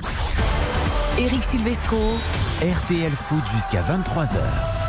Marseille mène 1-0 sur la pelouse du Sporting Portugal. À l'instant, dans ce groupe D, c'est important. Tottenham vient de prendre l'avantage, Baptiste. Aminarit, Aminarit lancé dans la surface de réparation. Le petit centre pour Sanchez. L'extérieur, le but Et c'est le drapeau qui s'est levé.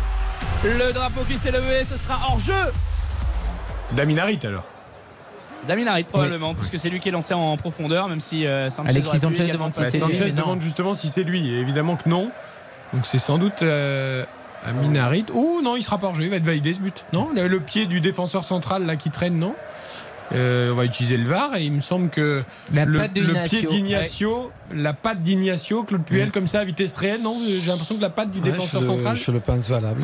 Ouais, on va voir. Eh, ça Et on voit Tudor qui fait, tu vois, comme ci, comme ça. Non, mais bon, là, l'avantage, c'est un des points positifs du VAR. Là, là pour le coup. euh, Bah, c'est Ouais, surtout que la seconde fois, Ignacio met son pied comme ça. Parce que là, c'est- pour le. bah, il je le pense qu'il écarte la jambe pour euh, en fait prendre appui pour remonter Ah en fait. Sauf que du coup en le prenant remet appui, en jeu là. Il le remet en jeu et ça va peut-être être but pour le. VAR, but But, but, but, but, but, but Le deuxième but de l'Olympique de Marseille dans cette première période, Alexis Sanchez à la réception d'un centre d'Aminarit, d'un déboulé du franco-marocain. Il a juste à pousser le ballon dans les buts. euh, Sanchez avec son expérience entre un défenseur et le gardien, ça passe extérieur du pied droit, limite, limite. Ce but à la limite du hors-jeu, mais qui permet aux Marseillais de mener 2 à 0 dans cette rencontre de Ligue des Champions. Finalement, le match aller n'était pas- un rêve, Claude Puel. Peut-être que ce rêve se poursuit. Peut-être que le Sporting est le porte-bonheur de l'OM dans cette Ligue des Champions. Oui, autant l'aller, je pense qu'ils ont eu un gros coup de pouce des, des deux gardiens. Autant sur, euh, sur ce match, euh, ils sont entrepreneurs, ils sont bien rentrés dans, dans- dans ce match, dans cette rencontre. Euh, Ils ont très vite mis la pression sur cette équipe du Sporting et, et ils en tirent les bénéfices. Et on en parlait quand vous êtes arrivé dans les locaux de RTL juste avant qu'on prenne l'antenne. Amin Harit, mine de rien, là, c'est un penalty provoqué, une passe décisive. Enfin, la passe pour Aminarit est très belle aussi. La passe Aussi, en profondeur. Qui est la première passe qui casse les Ouais, lignes, on va dire, et qui lance Harit. belle Mais aussi. Amin Harit qui est peut-être un peu assagi avec le temps. Alors on se posait la question tout à l'heure, un peu de maturité chez ce garçon talentueux mais parfois irrégulier. Et il a l'air de bien s'épanouir euh, en ce moment. Tout à fait. Nous sommes au mois d'octobre. hein. Il y a encore le temps hein, pour une saison euh, pleine, mais pour l'instant, Si tu effectivement. veux être là au printemps, il faut être bon au mois d'octobre en Ligue des Champions. hein. Sinon, tu disparais avant l'heure. hein. Il est revenu le dernier jour du mercato et son retour pour l'instant est euh, très intéressant. Et du coup, il y a eu un but à, à Tottenham, penalty de Harry Kane. Tottenham est donc en tête de ce groupe D, suivi par l'Olympique de Marseille avec le Sporting et l'Eintracht et le Bayern qui mène 3 à 0 désormais face à La hiérarchie respectée. Non mais La hiérarchie elle, est elle est illisible ton équipe, Hugo, je trouve. C'est vrai, hein non mais Pourquoi tant Parce qu'ils ont perdu face à la lanterne rouge de Ligue 1 Non. entre deux matchs européens C'est pour ça que vous dites ça C'est pas forcément par rapport à la défaite à Ajaccio, mais on a trouvé quand même que sur certains matchs, il y avait un petit peu de réussite quand même en Ligue 1. Euh, en Ligue des Champions, ça avait très mal démarré. Et puis là, contre l'équipe qui avait gagné ses deux Ils sont premiers encore dans matchs. la surface de réparation, les Marseillais, ça va être signalé hors jeu. Cette petite Oh là, tête retournée de Sanchez pour. Gendouzi. C'est terrible. Les hein. défenseurs, ils s'arrêtent. Le gardien, au lieu de prendre le ballon, il... c'est très étonnant. C'est, mais c'est quand même un peu dans la lignée de ce qu'on a vu la semaine dernière où effectivement, quand il y a eu cette expulsion, il s'était totalement euh, délité. Et là, on a l'impression de revivre la même chose. Et l'alignement des défenseurs est très souvent douteux. Et en plus, Alexis Sanchez, c'est tout ce qu'il adore, ça d'être toujours à la limite du hors-jeu et de partir. Euh, Claude Puel, vous qui avez. J'ai noté même 1248 matchs euh, ou joués ou, ou dirigés, c'est ça? Record pour un entraîneur et joueur français 1248 matchs. Je ne sais pas si vous vous rendez compte la quantité, 50 ans de football en même temps, mais euh, on sent comme ça dans un match quand euh, rien ne va aller ou qu'au contraire tout va bien se passer. C'est des choses qu'on arrive à ressentir en tant que joueur ou entraîneur? Il y a des choses qui sont euh, palpables. Euh, J'ai une pensée au match aller euh, où Marseille était très mal embarqué. Très grosse entame dans, le jeu des, du Sporting, euh, un but à la clé, un deuxième presque, presque dans les filets, et puis après le, le- le- le gardien qui se déchire, mais d'une façon, euh, voilà. Vous aviez déjà vu ça 3 sur 3 buts?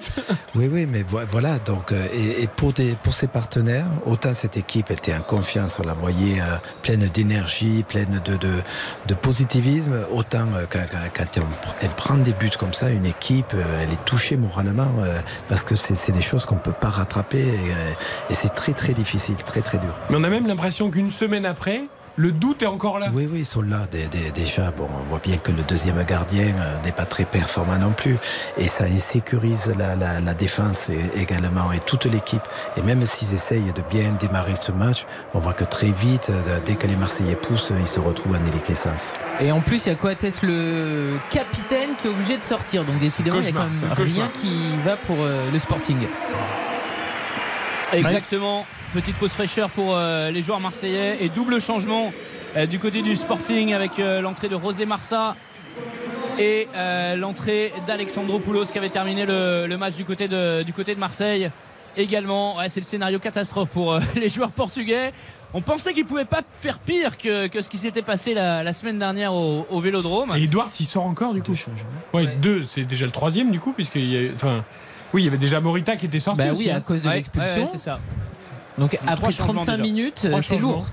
Et Edouard, il était déjà sorti après le carton rouge du gardien au match aller. Ouais, il est Le pas verni. il, Et il puis- va se dire, ils veulent pas que je joue en fait. Il a pas de chance. Je crois qu'il y a un rouge dans son équipe, c'est lui qui saute. Bon, enfin, Le vu son coach, positionnement euh, aussi sur le terrain, bon. Oui, le coach a dit que c'était une erreur de, de le sortir. Bon, là, 2-0, forcément, ça change tout. hein. 1-0 à, à 10 contre 11, c'est euh, il rattrapable. que tu sortes ton 2-0, c'est plus compliqué. Ouais. Et là, 2-0, Ouais, ouais. euh, si tu sors ton attaquant, qui c'est qui va marquer les buts? Euh, Ah non, c'est- ça va être très tendu pour euh, les, les joueurs portugais. Bon, alors après, Marseille lisible, euh, je suis tout à fait d'accord. Euh, si on se focalise uniquement sur la Ligue des Champions, parce qu'un match de championnat entre deux, deux échéances aussi importantes, c'est toujours difficile. On l'a vu avec le PSG euh, face à Reims. Mais en Ligue des Champions, on avait une équipe de l'Olympique de Marseille qui était vraiment très expérimentée. Même s'il y avait quelques recrues, euh, Mbemba, euh, Sanchez, euh, qui avaient joué quelques matchs, mais euh, Rongier, Vertou, euh, Paul Lopez, euh, euh, même euh, Nuno Tavares, Jonathan Klaus, Gendouzi, ces joueurs-là et Aminarit, ils découvrent euh, la compétition. Donc on peut comprendre que, que les, les jambes un petit peu flagellées dans, euh, dans, dans Ah, les mais premiers matchs. c'était pas mal le premier match. Voilà. C'était pas mal. Et puis, euh, oh, attention à cette frappe portugaise. Ouais, il est bien placé. C'est un petit peu euh, central. Cette première frappe d'Alexandro Poulos pour, pour inquiéter les, les Marseillais. Mais voilà, euh, une, une inexpérience euh, et, un fait de jeu qui, qui les avait desservis face à Tottenham, même s'ils étaient bien rentrés dedans. Et au Vélodrome contre Francfort, c'était un peu plus. Ce que je voulais te dire, Hugo, c'est que honnêtement, euh, vu de, loin, entre guillemets, de, nous en studio, on avait l'impression que l'accident contre Ajaccio était pas si une surprise que ça, dans le sens où l'OM avait quand même eu une certaine réussite dans pas mal de matchs, notamment en Ligue 1, et qu'elle dégageait pas toujours une impression de facilité. Et en fait, elle, elle a des capacités de rebond, cette équipe, qui, qui est surprenante. Enfin, je trouve pas forcément quand on l'attend. Oui, oui, après, euh, les Enfin, joueurs ce qui, soir, jouent à, on- qui jouent à l'OM, il y a toujours une force de caractère, etc. Oui. hein. c'est, euh, enfin, c'est un des critères de recrutement, quoi, de, de pouvoir subir euh, cette pression. euh, et d'être capable de d'être capable de rebondir. Jonathan Klaus, magnifique récupération haute. Aminarit qui va décaler. Nuno Tavares qui entre dans la surface de réparation et s'est mal emmené le ballon. Mais avec sa qualité de dribble, il aurait pu rattraper ça. Lui qui a été formé. Nuno Tavares qui a signé son premier euh, contrat pro à quelques centaines de mètres du côté du, Benfica, Euh, parfaitement lancé par, euh, par Aminarit, mais le ballon qui lui reste un petit peu dans les pieds au latéral gauche marseillais. Eh, ça joue bien du côté de l'Olympique de Marseille. Franchement, cette équipe, elle nous fait plaisir ce soir, Karine. Oui, oui, non, bah, je vous rappelle que, que je voyais pas du tout ce scénario-là. Mais non, donc, mais- euh, bravo euh, aux Marseillais. Après, Le pari de même- Baptiste Marseille gagne Sanchez marque à 5,70 Super, euh, pour l'instant est très très bien lancé. Je suis aussi quand même très surprise de l'adversité parce qu'on l'a dit souvent quand même les clubs portugais sont bien meilleurs à la maison. On l'a vu avec Benfica face au PSG. Euh, on pouvait s'attendre de ça avec le Sporting et là c'est quand même extrêmement euh, décevant pour le moment. euh, Et le ce serait, ce serait historique si Marseille s'impose ce soir. C'est historique puisque aucun club français ne s'est imposé au, Portugal en, en Ligue des Champions, je crois. hein. Jamais les premiers Hugo. Exactement. On a les, on a les, les lignes au palmarès qu'on mérite. Bah, Celle-là elle est un peu moins prestigieuse que d'autres, mais bon, on prend quand même, non? Ça Non, pourrait faire l'objet d'une banderole euh, lors du prochain match au Vélodrome. Bah, hein, tout à fait. Absolument. Euh, un but à Tottenham encore, le but d'Humminson pour euh, le doublé, ça fait 3 buts 1 face à l'Eintracht euh, Francfort. Euh, un partout entre les Rangers et Liverpool, c'est les Rangers de Glasgow qui avaient ouvert le score. Liverpool décidément en difficulté sur ce début de saison. 4 à 0 également pour le Bayern Munich. Euh, déjà, euh, c'est impressionnant, toujours 0 à 0 entre le Barça et l'Inter et 1 0 pour Porto Sur la pelouse du Bayern Leverkusen. Euh, Claude Puel, vous évoquez dans votre livre les styles de football en fonction des pays que vous avez longtemps été par exemple admiratif du jeu collectif et, et technique et rapide de l'Espagne. Euh, le Portugal, quel regard on a sur le Portugal qui est, qui est un, un championnat qui j'ai l'impression aussi monte un peu, enfin on a l'impression de le suivre un peu plus depuis quelques années. Il y a pas mal de joueurs techniques. Oui, il y a, il y a- il y a- il y a de bons petits joueurs. euh, euh, je dirais que les, les, les, les clubs sont assez friands d'aller visiter également ce championnat. Euh, c'est vrai qu'il y a beaucoup de Brésiliens. euh, et, euh, puis, il y, a, il y a- des clubs qui restent très performants. Le Sporting, le Benfica, le Porto, le Braga. Il y a quand même des, des, des clubs importants qui, qui ont une, euh, une grosse présence euh, en Coupe d'Europe et un très bon niveau. C'est vrai que Porto a longtemps euh, été une pépite euh, qui après il y avait des tremplins pour les autres clubs. Euh, Benfica aussi. Braga l'est depuis quelques années. D'ailleurs le, QSI, hein, les propriétaires du Paris Saint-Germain viennent d'investir euh, plus de 21% des départs de, de Braga. Il y a des affaires à faire au Portugal entre guillemets. J'aime pas le mot affaire, mais euh, des rapports qui a été pris intéressants en termes de qualité. je, je, je pense, même si les Portugais sont très durs en affaires. Mais euh, moi, je me rappelle à Nice, on était allé chercher Seri, par, par exemple, qui a, qui a- on l'a pas payé trop cher, et, et puis il a, il a beaucoup perf- performé derrière. Oui, et c'est difficile, hein, ça, le, le prospect euh, dans, dans certains pays. Et c'est vrai qu'avant, il y avait beaucoup les pays de l'Est où il y avait beaucoup de qualité technique. Et maintenant, on cite souvent le Portugal. C'est vrai qu'un joueur comme Bernardo Silva aussi qui a, qui a explosé venant du Portugal. Qui, Hein, qui jouait quel en joueur. équipe B. B de. Braga Bah oui, il jouait en équipe B et voilà. Ça c'était l'œil 15 Luis millions Campos. quand même hein, déjà. C'était même, Oui, même mais en enfin, équipe B, il était déjà assez cher. Mais bon, 15 après, il en a rapporté c'était donné 70. donc, puisqu'il euh, a rapporté sur le terrain. Quel joueur Vous aimez ce genre de joueur, non Oui, Qui, n'aime pas Bernardo Silva Mais que, que ce soit le, le- le joueur euh, par ses qualités, mais techniques, mais et son abattage, mais également par, dans la mentalité. C'est c'est un vrai joueur d'équipe euh, qui, qui ne lâche rien, qui court énormément et qui donne tout. À votre époque, il y a, Rui Bar- il y a le petit Rui Barros. Rui Barros euh, qui, était, qui est à Porto, oui. Rui Barros. Et Ivan Neyou aussi que vous êtes allé chercher. euh, Ivan Neyou euh, dans la réserve de, euh, de Braga. De Braga, oui, tout à fait. Il avait raconté d'ailleurs comment ça s'était passé. Il avait été surpris, mais. Ah, du coup, Phil, récupération euh, de portugaise, de entrée de la surface de réparation pour Trincao. Il est un petit peu euh, excentré. Le petit crochet euh, face à Nuno Tavares. Récupération derrière du joueur portugais de l'Olympique de Marseille qui va pouvoir repasser derrière Eric Bailly. Il y avait une vraie, vraie opportunité là pour les joueurs d'Amorim. Un 2 contre 1 à gérer aux, abords des 6 mètres entre le point de pénalty et les 6 mètres. Grosse occasion entre guillemets, même s'il n'y a pas eu de, de tir derrière. Grosse situation pour euh, les joueurs du, du Sporting. Euh, le score toujours alors qu'on approche de, de la mi-temps. hein. Dans euh, moins de 4 minutes, ce sera euh, le coup de sifflet euh, de cette mi-temps. Et c'est toujours Marseille qui mène 2 à 0. But de Gendouzi sur penalty et but d'Alexis Sanchez dans la foulée. Est-ce que vous pressentez, Claude, un danger pour l'OM Ou est-ce que vous avez l'impression que ça se gère bien? Non, sincère- sincèrement, euh, voilà, c'est une question de, de- de- de gestion euh, et je pense que le score peut s'alourdir également. On ne sent pas des Portugais euh, euh, avec la maîtrise et surtout avec le, le- le caractère euh, et, et la confiance nécessaire en infériorité numérique pour, euh, pour faire des différences face à cette équipe. Avec de la concentration et de l'application, euh, normalement, euh, Oui, voilà. bien sûr, il faut, il faut finir ce match. Il faut, il faut mettre un troisième but et il faut rien laisser espérer à, à cette équipe portugaise parce que là, elle est, elle est très touchée, très touchée moralement et puis euh, ça se ressent dans son football. Alors, un carton jaune pour c'est l'OM. que- Ouais, peut-être euh, un carton jaune pour euh, Jordan Verretou. Non, Eric Bailly, Bailly. Eric Bailly.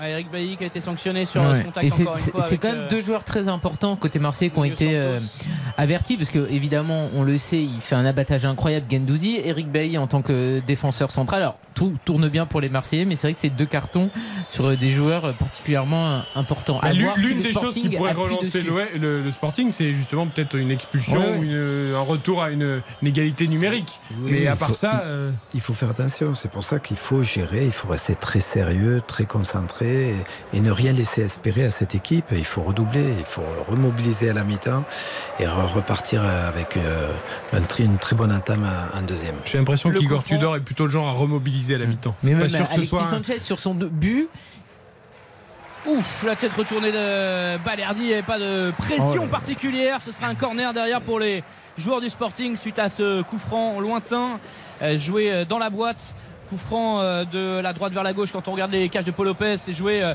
petit côté à la Rémoise, le petit. euh, euh, 360, la petite roulette du joueur portugais à l'entrée de cette surface de réparation. Nouveau corner pour les joueurs en vert et blanc. Alors qu'on a un concours d'avions en papier dans ce stade assez incroyable. Il y en a un qui vient d'atterrir sur le, sur le point de pénalty dans la surface. Ça n'a pas dérangé les joueurs. Renvoyé de la tête par Chancel Mbemba. Ce premier, ce second corner. Matteo Gendouzi encore euh, au duel et euh, c'est gagné pour les Marseillais. Aminaret qui euh, se projette telle une flèche devant. Il est servi le franco-marocain. Le ballon derrière pour Valentin Rongier. On a changé de côté, on est passé côté droit. Valentin Rongier, il a Mbemba à droite et il a trois attaquants à l'entrée de la surface de réparation. Le petit 1-2 avec Chancel Mbemba. Position de centreur pour le capitaine marseillais qui va décaler pour Klaus dans cette entrée de la surface de réparation. Pas de risque pris par l'ancien Lançois qui va préférer revenir derrière. On a une petite frayeur d'ailleurs tout à l'heure pour Jonathan Klaus qui est resté au sol mais euh, il s'est finalement relevé. Il a l'air d'être bien en jambes. C'est reparti de l'autre côté. Nuno Tavares. Attention, le centre de Nuno Tavares était à destination d'Alexis Sanchez. C'est dégagé un peu en catastrophe en corner par les joueurs portugais. Nouveau coup de pied de coin pour euh, l'Olympique de Marseille. Ça gère, ça tourne, ça circule, euh, ça prend les intervalles. Tudor, c'est un coach à l'italienne aussi. On l'a souvent vu au cours de cette saison euh, fermer, fermer le jeu une fois euh, que, le, que le score était à son avantage. Et donc euh, là, en Ligue des Champions, pour l'instant, pas de changement euh, prématuré. Il sait qu'il peut faire reculer Gendouzi euh, grâce à sa composition euh, initiale dans cette, dans cette partie, lui, lui donner un rôle un peu plus défensif avec. Harit en dynamiteur et, et Sanchez toujours devant. La frappe de loin, Jordan Verretou. Il faut la capter, il faut s'allonger, il faut s'entreprendre pour euh, le gardien Israël et aller chercher ce ballon parce que c'était cadré encore une fois. Ah, c'est sa première bonne parade. non mais là c'est une belle parade voilà. C'est trop tard. C'est- une belle parade. Non, tu appelles non. ça une belle parade on chez parade. les fous. Non mais quand, on, quand on regarde le ralenti, le, le ballon, c'est un gag. C'est- Le ballon, il lui touche le visage, il y, a, il y a zéro confiance, zéro sérénité, zéro Non, et puis Mais la frappe, terrible. elle est pas d'une dangerosité Mais incroyable. vous êtes d'une sévérité. Ben non, mais enfin, Demandez à. Claude Puel qui a mis les gants si vous étiez dans les buts. Hein, une frappe comme ça, puissante avec un rebond quand t'es pas un gardien en confiance, elle Mais est pas si mal sauf ça. que Israël, Sois- c'est son soyez un peu indulgent. Israël, c'est son poste en fait. Il dépanne pas ce soir. hein. C'est son métier d'être gardien de On but. peut hein. pas être indulgent avec euh, cette merveilleuse équipe du Sporting qui joue la Ligue des Champions quasiment tous les ans. Il y a, il y a pas, c'est l'exigence. Ah, on ça, la c'est pas reconnaît pas l'indulgence. contre l'OM. Voilà, c'est il pas a capté le déplaire. ballon mais- sur une frappe mollassonne. Bon, ben bravo, mais bon, Mais on va il la pas capte même pas, il rebondit et, euh, sur la tête, sur le visage, sur l'oreille, machin. Puis il arrive Oh, ballon, bien. le contrôle parfait de Nuno Santos, entrée de la surface de réparation, latéral qui a attendu soutien, euh, peut-être euh, avec euh, Trincao qui arrive à lancer. Et derrière, c'est euh, récupéré, ça s'est bien resserré. Euh, C'est du côté de incroyable la- le manque de soutien quand même. Tu vois, il y a quasiment que des ça. bleus. Et oui, non, mais je veux dire, là, tu as quand même une opportunité. Tu l'as joué. Il y a que des bleus, soi-disant, euh, quasiment, alors qu'il avait fait un super euh, contrôle, le, le portugais, mais il est trop esselé. Ils sont bien vigilants, hein, ils referment vite la Ouais. tenaille, les Marseillais. Pour l'instant, il n'y a, rien à dire. Ouais, C'était Gonzalez pour euh, cette, euh, cette tentative de frappe. Marseille qui joue avec son maillot euh, bleu nuit extérieur, euh, très joli ce soir euh, sur la, la pelouse du stade Alvalade et bien sûr le Sporting dans Ah, J'avais oublié que vous étiez aussi vendeur de la boutique de l'OM. Vous êtes tout en fait. Commentateur, supporter, Ah, vendeur de la quand boutique. ils sont moches, quand ils sont moches, on le dit, et quand ils sont beaux, on le dit. Ouais, c'est vrai qu'il est beau. Il est sobre. voilà, le maillot, c'est bien. Ouais, voilà cette année. C'était la minute euh, shopping. Maintenant, c'est important les jolis maillots de foot ou les maillots complètement ratés. Là, pour le coup, ils ont fait sobre. Marseille, c'est bien. C'est vrai. Un petit clin d'œil aux années 70 avec le bleu marine pour. euh, Vous dites leur ça pour Claude c'est pas très sympa. Il a connu cet OM des années 70. Il est, il est en bleu marine d'ailleurs. Il a sorti à l'OM ce soir. Il- Pas, pas, pas trop quand même, je non, suis pas si ouais, non, non, c'est vrai, c'est vrai. C'était plutôt les années 80. Ah oui. Aïe, aïe, aïe, aïe, les Portugais en grande difficulté sur leur propre pelouse. On promettait l'enfer aux Marseillais. Ce sont eux qui mènent 2 à 0 alors qu'on est entré dans les arrêts de jeu de cette première période. Ballon pour Alexis Sanchez. Euh, côté droit, le Chilien qui va tenir bien sûr sur ses cannes avant de se faire reprendre. Ils étaient deux sur lui. Là, c'était un petit peu trop compliqué. Touche derrière pour les Portugais. C'est l'une des euh, dernières actions de cette première période. Claude, vous êtes surpris par le niveau de- d'Alexis Sanchez, même physique Il y avait pas mal d'interrogations sur euh, le fait qu'il jouait moins, euh, le fait qu'il, bah, mine de rien, les, les années tournent aussi pour lui. Et on le trouve que physiquement plutôt euh, vraiment bien au point. Oui, c'est vrai, mais je le trouve aussi, euh, comment dire, intelligent dans sa gestion des efforts. Euh, parce que parce que il sait être euh, percutant, il sait faire les, les, les, efforts quand il faut, et il a des temps de récupération où il marche énormément sur le terrain. Mais on le voit pas, il est hors caméra. Claude Puel l'a repéré. Non, non, mais ça, il gère bien. Mais euh, oui, oui, mais il reste, euh, il démarre, il est à l'affût, il se fait oublier, il est toujours entraîné derrière la défense. On le voit encore sur ces images-là.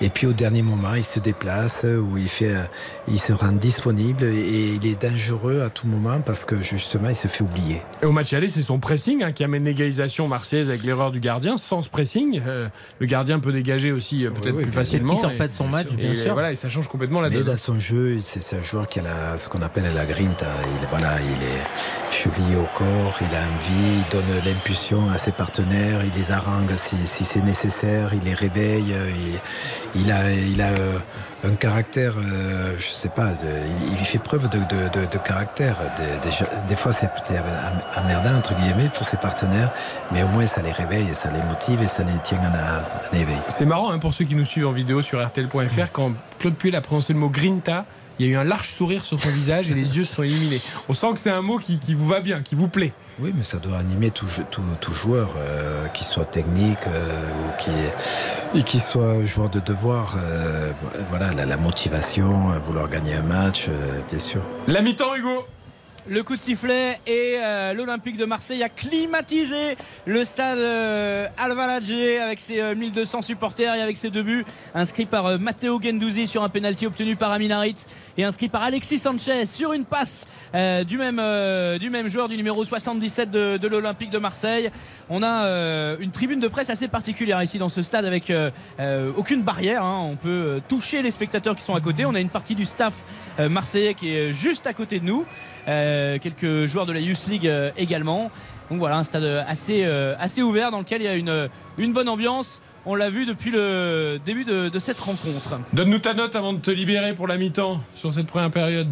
Ah, on peut mettre un 8 sur 10. Hein, euh, autant non, pas non, la note du supporter, la note du journaliste commentateur. Je m'explique. Je mets 8 sur 10 euh, à l'OM. Effectivement, euh, l'opposition n'est pas, est pas extrêmement folle de la part des joueurs du Sporting, mais on a assez dit la semaine dernière que le Sporting avait donné euh, le match à l'OM. Je trouve que ce soir, Marseille va chercher ce, score de, de 2 buts à 1. Ils sont allés chercher le penalty, le provoquer vraiment.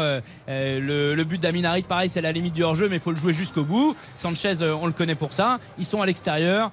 Dans un stade hostile, entre guillemets, en terre hostile. Donc voilà.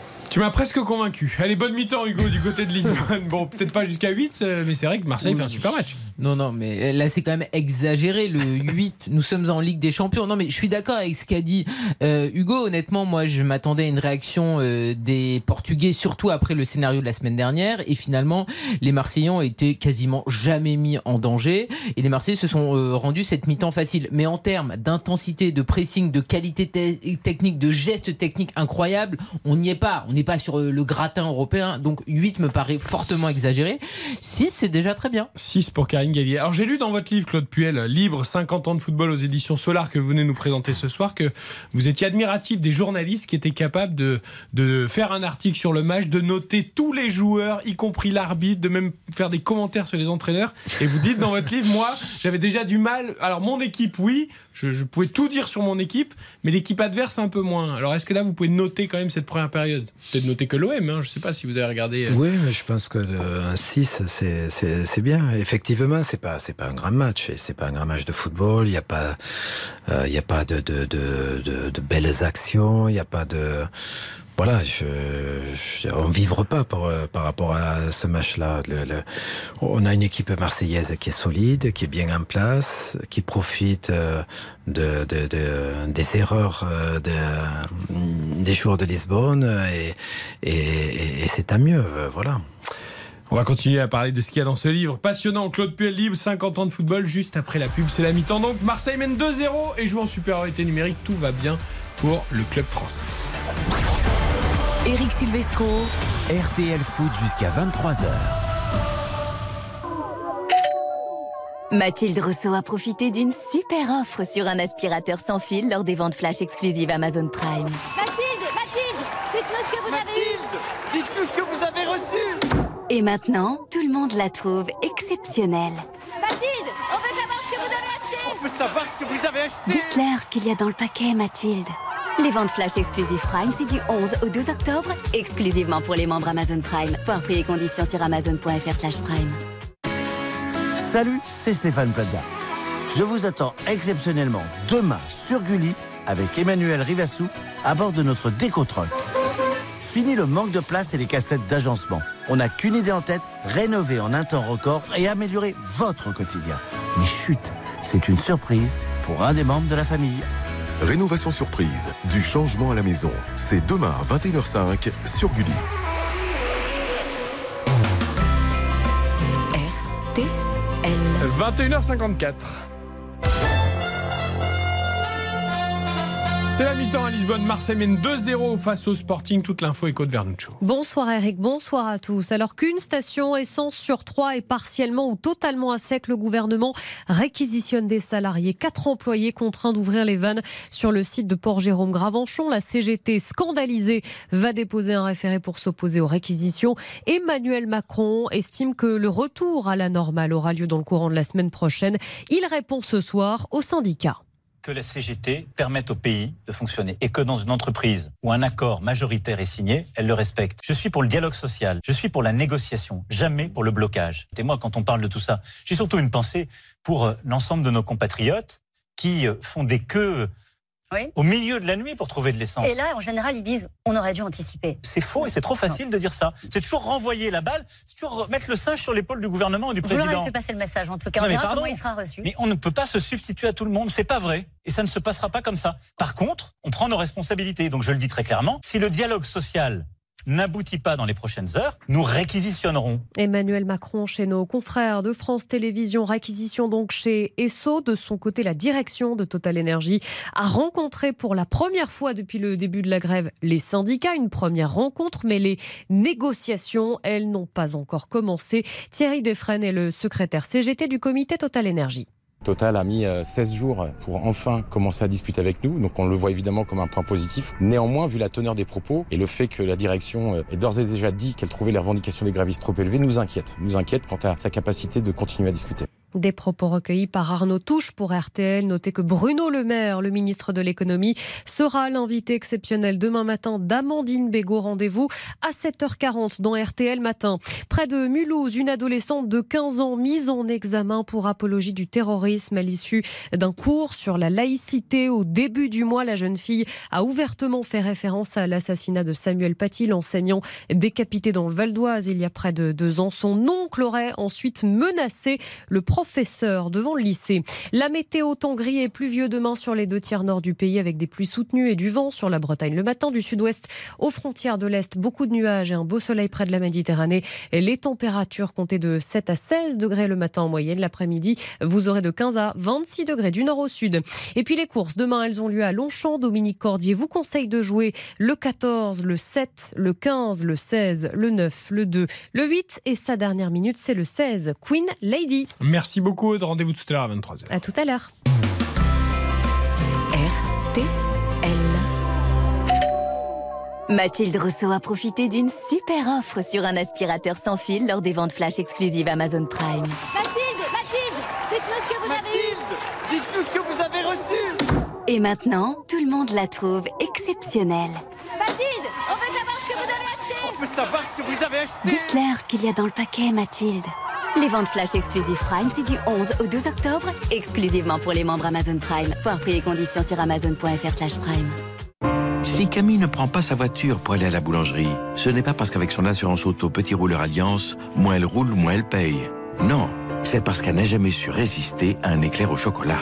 Alors pour se donner bonne conscience, Camille va à la boulangerie à vélo. Avec les forfaits kilométriques Alliance, vous pouvez économiser jusqu'à 25% sur votre assurance auto. Et jusqu'au 31 octobre, jusqu'à deux mois de cotisation offert sur l'assurance auto Alliance. Un mois offert la première année et un mois la seconde sous réserve de la reconduction de votre nouveau contrat. Conditions sur alliance.fr. RTL Foot, c'est jusqu'à 23h.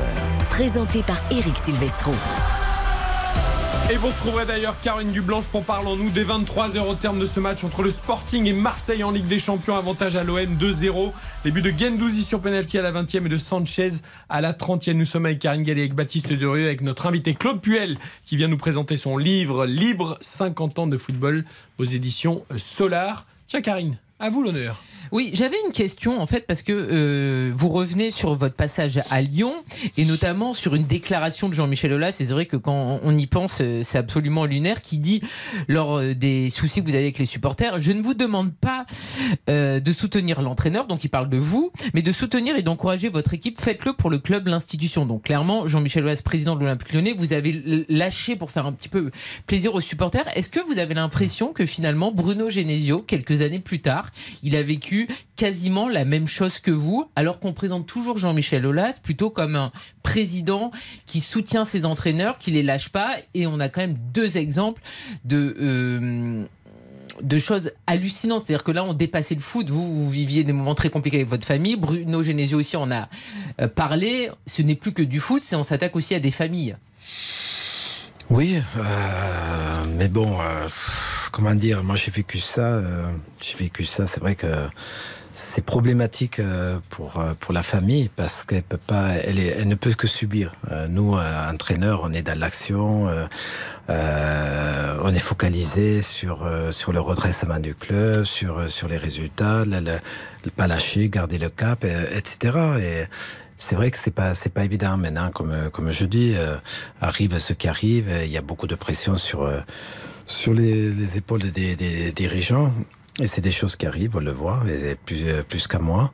Mais euh, moi, ce qui m'a intéressé dans cette période-là, c'est justement euh, dans le métier d'entraîneur où euh, je dirais ma marge de manœuvre était très ténue. J'étais sur le fil du rasoir, pas perdre le, peu de respect, d'autorité qui me restait auprès de mes joueurs pour euh, réinitier l'équipe dans, la performance et revenir dans, le- coup euh, pour finir euh, sur euh, le podium et qualifier le club à la Ligue des Champions. Ça, c'était le, c'était le plus important. Et, et, et dans les, et de la manière dont ça, ça a été mené dans une telle adversité, j'ai bien aimé euh, euh, sur le dernier match à Monaco, euh, même si c'était particulier parce que c'est on se qualifiait avec Lyon pour la Ligue des Champions et puis euh, et puis avec ce résultat, euh, Monaco descendait en deuxième division. Donc j'étais euh, très partagé entre la fierté. Comment vous avez pu faire ça, Claude? Avec la fierté d'a- d'avoir mené Vous, euh, l'homme d'un euh, seul club. Ouais, Lyon euh, sur euh, la Ligue des Champions et puis et puis la conséquence de, de mon club formateur qui descendait et puis j'avais juste à la fin du match j'ai eu euh, j'ai reçu un texto de, de, de Jérôme Sédou euh, voilà qui, qui me félicitait pour euh, pour, euh, pour, pour ce qu'on avait accompli, pour ce que j'avais accompli dans, dans, dans ces conditions. Et c'était, c'était sincère et c'était, euh, c'était, euh, je pense, c'est la vérité. Vous racontez, ah pardon, vous racontez d'ailleurs que vous avez failli revenir à Monaco en Ligue 2 parce que vous avez un rendez-vous avec Dimitri Ribolovlev et finalement ça s'est pas fait. Mais par rapport aux supporters, est-ce que à cette époque-là, on n'a pas déjà basculé dans ce qu'on est en train de vivre aujourd'hui, c'est-à-dire que les supporters ont pris de plus en plus de place et on voit des présidents qui cèdent de plus en plus facilement aux supporters au détriment des entraîneurs, alors que chacun doit rester à sa place. Un entraîneur entraîne, un président préside, un supporter supporte. Et là, euh, votre cas, j'ai l'impression que ça a amené d'autres cas derrière où des supporters ont eu entre guillemets la peau d'entraîneur. Oui, mais il y a, longtemps, c'est un vaste débat parce que hum, tout le monde euh, s'y frotte, tout le monde a des réflexions pour savoir comment on peut améliorer ça, pour, euh, euh, pour, pour qu'il n'y ait pas de violence, pour qu'il n'y ait pas de, de euh, je dirais, des, des, des, choses qui peuvent euh, se passer dans, dans- dans un stade. Un stade, ça doit rester, c'est, pour moi, c'est un sanctuaire, c'est, c'est, c'est une communion, c'est un partage, c'est là où on peut, euh, euh, comment dire, rassembler tous les, tous, tous, tous les gens et les familles, les enfants. Et donc c'est pour ça que là, il faut bannir, il faut bannir la violence de, de, de, de nos stades, c'est évident. Mais après, il y a une vraie réflexion à mener par rapport à ça, par rapport à la relation avec les supporters, parce que parce que les, les, euh, les dirigeants, par le passé, se sont appuyés sur les, sur les supporters aussi, euh, pour, pour mettre la pression euh, d'une d'une certaine manière, pour, euh, pour garder euh, ce qu'ils appellent un stade festif, euh, avec, euh, avec euh, avec avec du bruit, avec des encouragements, avec des, des, des, des feux, avec euh, comment ça s'appelle Les fumigènes. les fumigènes, etc., etc.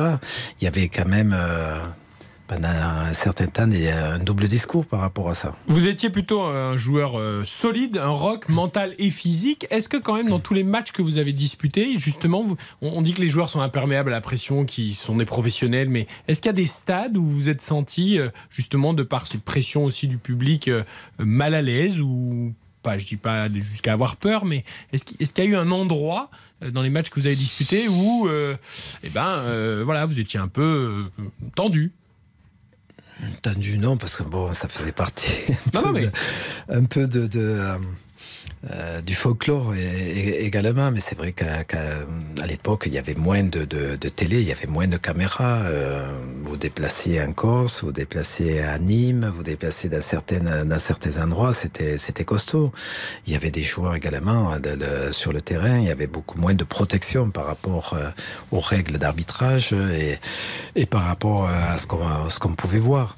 Euh, là, je, je trouve quand même que les, euh, C'était bien ou c'était pas bien? Ça d'ailleurs vous qui étiez aussi euh, milieu défensif et qui, qui allié au charbon, c'était bien finalement qu'il n'y ait pas trop de caméras et pas trop de règles d'arbitrage. C'est mieux, maintenant pour l'expression du football. C'est pour, euh, pour voir, euh, pour voir des- les, les joueurs de talent pouvoir s'exprimer, ne pas se faire casser, ne, ne pas. Voilà, bien sûr que c'est mieux, c'est mieux maintenant. Il n'y a pas, y a, y a pas photo. Le livre est construit de façon chronologique, hein, de, votre enfance jusqu'après vos différentes expériences, d'abord à Monaco, puis Lille, puis votre expérience à à Lyon, et puis euh, Nice, euh, l'étranger, l'Angleterre, Saint-Étienne.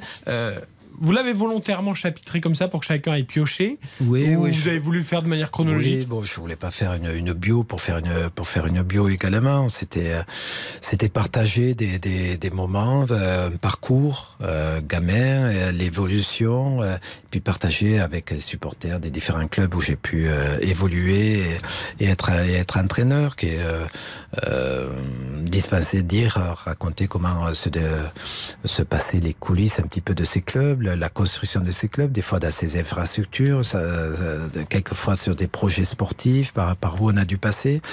Euh, Rien n'est linéaire, euh, tout est toujours difficile. Il y a énormément de défis, de challenges euh, à relever euh, partout. Euh, il y a des, beaucoup d'anecdotes aussi. C'est vrai qu'on peut piocher et puis chacun y trouvera, son, je dirais, son, son- son intérêt. Voilà, je, je, trouve, je voulais, ça, pa- ça parle de foot et puis chacun se reconnaîtra parce qu'il y a, ça traverse différentes époques. J'ai le privilège de, de, de- d'avoir une durée euh, de joueur, entraîneur, et, puis ça peut être c'est parlant pour euh, beaucoup de, de gens qui aiment le football. 50 ans, c'est beaucoup et c'est très peu à la fois. Et c'est vrai que moi, en lisant votre livre, je me suis dit, mais on a l'impression qu'il y a des trois siècles qui sont passés entre le Claude Puel euh, qui se lavait dans le ruisseau de l'eau glacée à l'étoile Castrez avant d'a- d'aller à Monaco, puis les Algeco. À Monaco, ça a duré pendant des années, très très très longtemps. Vous racontez ça, on se changeait, on montait sur les bancs et tout ça Oui, on jouait le podium, et quand, dès qu'il pleuvait, il fallait euh, se mettre sur le banc pour enfiler les, les, les, les- les vêtements. On mettait des, des seaux euh, euh, sur toutes les, les, euh, toute, la, toute la pluie qui tombait euh, drue dans le, dans le vestiaire. Euh, en fait, c'était, c'était particulier, mais bon, ça fait, ça fait partie un petit peu de, de l'évolution et également des, des, des structures qu'on a pu, qu'on peut, qu'on peut voir maintenant. Ça a changé la turbine. Ouais, y a un nouveau centre d'entraînement qui, qui est plutôt pas mal. Claude l'a visité d'ailleurs. Il a un petit peu changé. Ouais, il a un petit peu changé. Euh, on continue à parler évidemment de toutes ces anecdotes dans l'ouvrage de Claude Puel, mais le coup d'envoi de la seconde période entre Sporting et Marseille, toujours 2-0 pour l'OM, c'est reparti Hugo. Exactement, avec un corner pour euh, les Portugais à l'instant qui n'a rien donné. Euh, pas de changement d'après ce que je vois du côté euh, des euh, Olympiens. Aminarit euh, est toujours là, Matteo Gendouzi aussi. Sanchez euh, également. On va peut-être euh, jouer Valentin Rongier très bas. Est-ce qu'il redescend à une. Est-ce qu'il passe une défense à 4 Non. Toujours les deux pistons. C'est la marque de fabrique d'Igor Tudor qui est en train de s'exciter sur le bord du terrain. Il est encore plus euh, énervé quand il mène 2-0 en Ligue des Champions que quand il y a 0-0. C'est fou ça. C'est bien, il veut que ben, Claude disait, il faut rester concentré, il faut Oui, rester. c'est- euh, C'est normal parce qu'on on sent son équipe, euh, il faut lutter justement euh, contre la suffisance dans ces moments-là. On se dit, ben, ça y est, que pratiquement on a gagné le match, on mène 2-0, on est à la supériorité numérique, et on a tendance à relâcher les efforts, en faire un peu moins, redonner le- de- de- des possibilités à l'adversaire, et on peut se, se mettre à mal. Et c'est- C'est important pour l'entraîneur de, de maintenir ses, ses joueurs en éveil. Et Mais notamment Hugo- à la reprise. Oui, mais surtout, surtout, on a vu une énorme occasion du Sporting avec euh, Paul Lopez qui a boxé des deux points. Mais euh, pour le coup, là, si Marseille avait encaissé un but euh, juste après le retour des vestiaires, ça aurait pu être compliqué. Donc je pense qu'Igor Tudor, la, la double opportunité pour les Portugais, il n'a pas dû apprécier. Hugo, reste concentré, sinon je te crie dessus. C'est pareil. On garde les commentateurs sous pression. Exactement. Avec les Marseillais, petit choc, on va laisser crédible. l'avantage du côté de. Bah, t'es loin, c'est ça le problème. Ouais, Là, puis j'ai- Paris, j'ai pas l'autorité d'Igor Tudor, soyons Paris, clairs, quoi. Lisbonne, malheureusement, c'est euh, c'est un petit peu loin. Igor Tudor, ouais, c'est à la fois l'autorité et puis à la fois l'envergure, j'ai envie de te dire. T'as pas non plus l'envergure. En largeur, je peux peut-être rivaliser. Peut-être pas en hauteur, mais en largeur, peut-être. Il est avec son beau jogging porte-bonheur. En tout cas, Aminarit, Aminarit dans la surface de réparation. Il est seul, le contrôle de trop. Il a trop porté son ballon. Le franco-marocain, c'est vraiment ce qui doit euh, gommer. On parlait de sa, sa maturité, etc. Ce qui lui manque, c'est de- d'être plus efficace dans, dans ses gestes, de pas trop porter le ballon et d'être plus collectif, de faire plus de passes. Ça, il le fait. Et moins porter le ballon, il a un peu plus de mal. On, on l'a pas évoqué, Claude, mais euh, Lisbonne, c'est peut-être un des pires souvenirs de la carrière de, de Monégasque. Alors, c'est pas ce stade-là, hein, c'est celui de Benfica, le Stadio de la Luz, mais c'est la finale de la, de la Coupe des Coupes 92 perdue contre le Verder 2-0 au lendemain du drame de Furiani. Euh, vous, en plus, vous étiez blessé. Euh, bah, vous en parlez dans le livre, c'est c'est un moment, euh, j'imagine, terrible. C'est un moment terrible euh, qui est euh, parce que ça a marqué le, le peuple corse, ça a marqué le, football français. Et c'était un drame. Et euh, bien sûr que notre match, notre finale représentait très peu de choses par rapport à ce qui arrivé. Mais on a disputé, voilà, juste avant la finale, les, les- journalistes venaient nous rejoindre, témoigner de ce qui était arrivé. Mais plus personne ne parlait, pensait à la, à la finale. Surtout que cette finale se jouait dans le stade à Los de, de 120 000 places. Il y avait 15 000 spectateurs en, C'était tôt, en hein. tout. Et c'était contre le Werder de Brême. Les, les supporters n'étaient pas venus. Euh, Monaco, euh, bon, il n'y a, il y a pas énormément de supporters. J'y étais, hein. Vous étiez J'étais dans les tribunes, j'ai pleuré. Vous, pouvez avez passé une vilaine soirée, j'ai Horrible, horrible. 15 000 spectateurs dans un stade de 120 000 et puis avec ce qui s'était passé la, la- la- la veille donc, euh, voilà, c'est oui c'est un pire souvenir C'est pour ça que je préfère l'anecdote du stade Louis II contre Bordeaux, le 9-0. Hmm. De Baptiston, tout venait, je dirais, Stigana, ça c'était extraordinaire. On avait lancé des ballons dans les tribunes. J'avais pas réussi à en attraper. un. C'est Ah, ah, c'est bah, une sorte de psychanalyse pour vous, Eric. En fait, Mais oui, en fait, le livre de Claude Puel, c'est simple. hein. C'est l'histoire d'Eric Voilà, c'est ça. Bah, il est arrivé. Vous êtes arrivé à quelle année On est à quoi 77 C'est l'année de ma naissance. Ça te rajeunit pas Voilà. Eric? Et il est parti en 2001 quand je suis arrivé à Paris. Ouais, C'est beau. C'est terrible. hein. en Vous fait, j'ai accompagné suivi- Claude tu as suivi Il ne le savait pas, Claude, moi non plus, mais Oui. j'étais avec mon grand-père dans la tribune pesage et voilà. On a accompagné Claude Puel. Claude Puel, Marcel Dib, le duo. euh, le duo. Le 6 et le 8. C'est beau. Ouais, vous m'avez fait rêver, Claude. Eh oui, évidemment. Allez, Sporting. Marseille. Après, on parlera des bon autres chapitres, hein, parce qu'il y a un euh, long chapitre sur Monaco, mais il n'y a pas que. hein. Très bon coup franc pour l'Olympique de Marseille. C'est Jordan Verretou qui va s'en charger. On est sur le côté gauche de la surface de réparation. C'est parti. Ça frappe le visage d'un défenseur euh, portugais qui était dans le mur. Renvoyé derrière avec un petit peu d'approximation. Récupération par, euh, récupéré par euh, Nuno. Tavares qui va décaler à Minarit. À Minarit, la longue transversale de l'autre côté pour Jonathan Klaus. Klaus qui va perdre son duel mais qui va gagner la touche derrière. Marseille dans le camp des Portugais et Marseille qui mène toujours 2 à 0 grâce à des réalisations de Gendouzi et Sanchez. C'est très bon pour l'indice UEFA, ça aussi. Ah oui, ça c'est vrai, c'est très Ah important. oui, bah, On n'oublie pas l'indice UEFA, le match euh, France-Portugal. hein. Ah bah oui, oui. Il y, a, il y a des buts sinon sur les autres pelouses, notamment euh, au Camp Nou, le Barça qui avait ouvert le score par l'intermédiaire d'Ousmane Dembélé, égalisation à l'instant de Barreda pour l'Inter. Ça fait un partout pour l'instant entre les, les deux équipes. Ah, C'est pas bon ça pour Barcelone. hein. Toujours troisième du groupe. hein. Effectivement, oui. Le Bayern sera qualifié et ça se jouera entre l'Inter et, le Barça. Mais si l'Inter garde la main, pour l'instant on n'en est qu'au début de la seconde période, mais un partout, c'est une bonne euh, chance pour l'Inter qui a un début de saison assez difficile en Serie A. L'OM toujours en gestion, Hugo. Ouais, exactement, avec le dégagement de Paul Lopez pour euh, toucher à Minarit. Magnifique contrôle en porte-manteau de la part euh, de l'ancien joueur de Schalke 04. Derrière, il va être tamponné. Ce sera un ballon pour, euh, pour l'OM. C'est vrai qu'on jetait un peu l'Olympique de Marseille aux oubliettes après euh, ces deux euh, premières défaites, ces deux défaites inaugurales en, en Ligue des Champions. Mais Donc la série hein. commençait à être très inquiétante quand même. Euh, On avait, Ouais, bah alors, la, oui, le- série, euh, la la série, elle spirale. en euh, 2012. euh, voilà. ah oui, mais bon, euh, ouais. c'est- Il y, a- il y a un impact. non, hein, attends, la, impact, la- la euh, série, elle date pas que de 2012. Je te rappelle que la dernière euh, campagne de Ligue des Champions, c'est une victoire avec deux pénalties hein, de euh, Payet Et et ça faisait combien 16 que ma- des 16 défaites. défaites en Oui, 17 non, mais matchs même, la dernière plus. campagne Ouais, avec Ah oui, AVB. mais on remontait très très loin là pour, euh, pour, Et, pour y et arriver. le dernier but de Souleymane Diawara et compagnie. Oui, dans, le jeu. Donc c'est dire. Mais là, là vous, vous jouez le titre, Hugo, du coup. Non, non, mais alors non, c'est pas ça. Ce que je voulais dire, c'est Ah. qu'il y a beaucoup de cadors européens qui étaient euh, à 3 points comme l'OM avant d'entamer cette quatrième journée de, Bien de sûr, Ligue des. Champions. Euh, L'Ajax, l'Atlético, Barcelone, Porto, la Juve, euh, tous ces clubs-là qui, voilà, qui peuvent se relever. Euh, il restait, il restait trois journées. Ouais, L'Atlético, Voilà. c'est mal barré. Hein, parce qu'il- Ah, la quatrième, la quatrième est, est déterminante, mais euh, vrai deux Hugo, après deux défaites, c'est rarissime qu'un club se qualifie pour les huitièmes. Je crois que le ratio c'était 33%. Et vu les dernières campagnes marseillaises, on était quand même un petit peu euh, inquiet. Tu devais l'être aussi quand même. Ah oui, oui, on l'était tous. On l'était tous.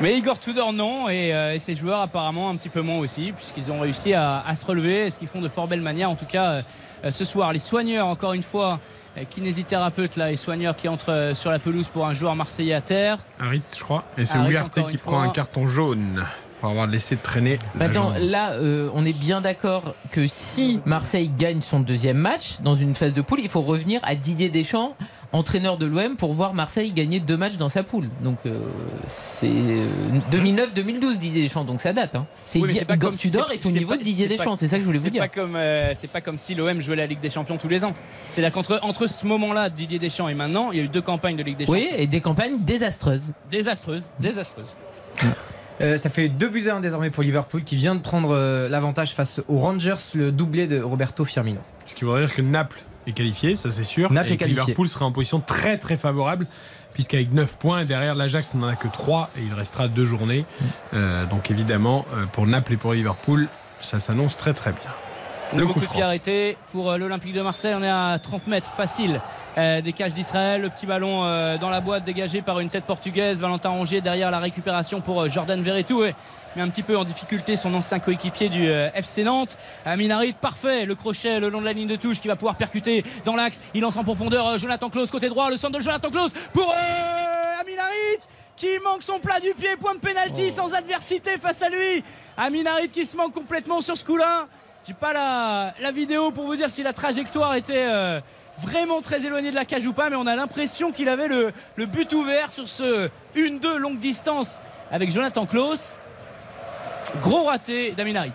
Petits ajustements peut-être, euh, Claude, avant de frapper Oui, de, de- de- à faire des, des- des petits pas parce que le, le- le ballon est assez fort et il est, il est pas sur les bons appuis. C'est pas si facile. Hein, Mm. Non mais tu vois ce qui est génial quand même c'est qu'effectivement c'est une balle de 3-0 il rate euh, totalement son jet et t'as l'attitude d'Alexis Sanchez qui est génial à côté qui quand même sourit le félicite l'encourage parfois dans des clubs t'as quand la star euh, n'a pas eu le ballon ou il voit un partenaire qui euh, échoue il est Tu penses à quelqu'un en particulier, Non mais ça euh arrive, tu vois. Bah, Alexis Sanchez, il reste positif, il encourage euh, Aminarit, il est dans le côté collectif, c'est bien. Alors qu'il n'a pas eu grand chose à se mettre sous la dent depuis le début Mm. de la rencontre, Ouais, il a euh, marqué, Alexis hein. Sanchez. hein. Quand un attaquant a marqué en général. euh, Mais il en veut toujours plus. Oui, mais son match est déjà bien. Quand ton attaquant marque. euh, Il va aller mettre la pression sur le, pour, pour gêner le dégagement de Franco-Israël, euh, comme il l'avait fait euh, sur l'ouverture, enfin sur l'égalisation la semaine dernière face euh, au Sporting, sur euh, Adan, qui est suspendu ce soir bien sûr. Ça s'excite un peu ouais, sur une, une touche là de la part d'Igor Tudor. Je serais pas étonné que le coach croate de l'Olympique de Marseille écope de euh, son petit avertissement Ah. lui aussi. Il est coutumier du fait aussi. hein. J'en profite pour me tourner vers Claude. Dans, à la fin du livre, il y a un rappel de tous les palmarès, les stats, les chiffres, etc. Et il- y a aussi les- une liste de joueurs que vous avez lancés euh, dans l'élite, en Ligue 1 ou en Première Ligue en Angleterre. La liste est quand même euh, très très impressionnante. Il y a beaucoup de noms, certains euh, très connus. Euh, Est-ce qu'il y en a un particulièrement dont vous êtes euh, très fier? Parce que je peux pas tous les citer, hein, il, y en a, une ribambelle. Est-ce qu'il y en a un? Alors je sais que vous parlez beaucoup d'Eric Abidal par exemple dans le, dans le livre qui vous appelle encore papa aujourd'hui, mais est-ce qu'il y a un joueur dans ceux que vous avez lancés pour tout un tas de raisons qui vous tient particulièrement à cœur? Non, pas un particulièrement, mais c'est vrai que j'aime bien tous ceux qui, euh, je dirais, étaient un petit peu à l'écart, étaient à marge du, du- du- du football, avaient loupé, n'avaient pas participé à des centres de formation. euh, Certains travaillaient dans des mairies, euh, collaient des affiches, etc. Donc euh, voilà, c'est. Oui, par, exemple. Mais bon. euh, Adil Rami. Adil Rami. c'est- toutes Cardinal. ces histoires, euh, toutes ces, anecdotes. ben, Il y a- il y, a beaucoup de joueurs comme ça qui n'ont pas suivi des- une filière normale et qui sont repêchés un petit peu par, par hasard, euh, qui bénéficient de, de- voilà d'une dernière chance et, et puis, et puis qui arrivent à sortir et qui, qui en deviennent même, qui deviennent même interna- internationaux. Voilà, je trouve ça su- super et c'est, un message aussi pour tous les gamins je dirais, ou des joueurs euh, qui sont encore jeunes euh, et, que tout peut encore arriver. C'est Youssouf Fofana qui récemment racontait euh, un peu un parcours de ce type-là quand il est arrivé en équipe de France, lui qui avait failli abandonner. Et est-ce qu'à l'inverse, il y a un joueur dont vous avez le regret de ne pas l'avoir amené là où vous pensiez qu'il aurait pu aller?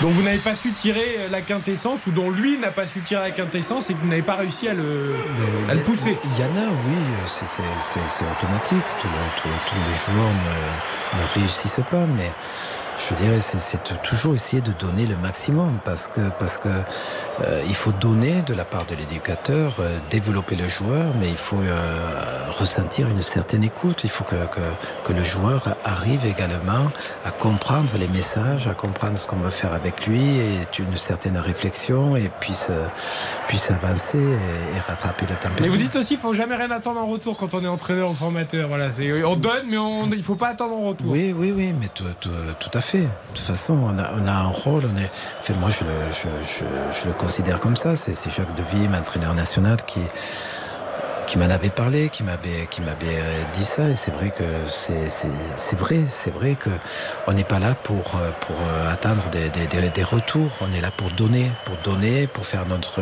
notre métier, essayer de développer ses joueurs. Et après, il y a une reconnaissance ou non qui, qui, vient. Bien sûr que c'est gratifiant, c'est super quand il y a une reconnaissance, et j'en ai eu beaucoup. Mais si ça vient pas, ça, ça, ça fait rien. Je, je suis pas, je suis pas un manque et je fais pas ça pour avoir une reconnaissance. Je fais ça parce que c'est mon métier, que j'aime donner, et j'aime développer. C'est dur là de ne pas exercer en ce moment? Non, non, non, c'est- pas dur. Je- ça m'a permis de, de- de finir euh, euh, ce, ce, bou- ce bouquin. Donc, Le Sporting qui bien. va finir à 9, Ah oui, ah oui bah, c'est le cauchemar vraiment jusqu'au bout. Quoi. Nouveau carton rouge pour le Sporting pour une faute sur Balerdi qui est resté au sol. Le joueur portugais l'a invectivé. C'est Pedro Gonçalves, hein, me semble-t-il. Et, et- qui est expulsé sur ce coup-là. Tout le monde vient taper dans la main de Balerdi. Façon de dire, tu es resté au sol assez longtemps pour que, pour que l'arbitre euh, sorte le rouge. Mais euh, si je ne m'abuse, alors c'était un jeu. C'est un jeune qui est devenu rouge. C'est un jeune qui est devenu rouge. Pourquoi? Parce qu'il a râlé. Parce qu'il bon. a râlé. Mais pourtant il a eu. Bon. Enfin, c'est quand même hallucinant là. Ça me rassure, il n'y a pas qu'en Ligue 1 où Non, les non, arbitres mais on des parle des arbitres rouges. de Ligue 1, mais là, de mettre carton jaune là-dessus, donc qui se transforme en rouge, c'est très, très, très sévère. Enfin, c'est. à la 60e minute, ils vont être à 9 contre 11. Les Portugais, ils sont 8 joueurs de champ sur, euh, sur le terrain. Deux lignes de 4. Là, ça va être vraiment, euh, vraiment très, très compliqué. Ouais, et puis c'est surtout Claude. Alors évidemment, ce match-là, euh, bon, à moins de. C'est même plus un miracle ou un cataclysme, il est perdu, mais avec ces cartons rouges, c'est aussi les, les suivants. Oui, euh, où le club ça- va être pénalisé. Ça les pénalise très, très fortement. Et puis, puis c'est dommage euh, quand, quand on aime le, le- le football, parce qu'on on aime deux équipes jouant euh, 11 contre 11, et puis euh, avec euh, bien sûr une victoire marseillaise, mais avec, euh, avec du jeu, avec de la qualité, avec des actions de part et d'autre.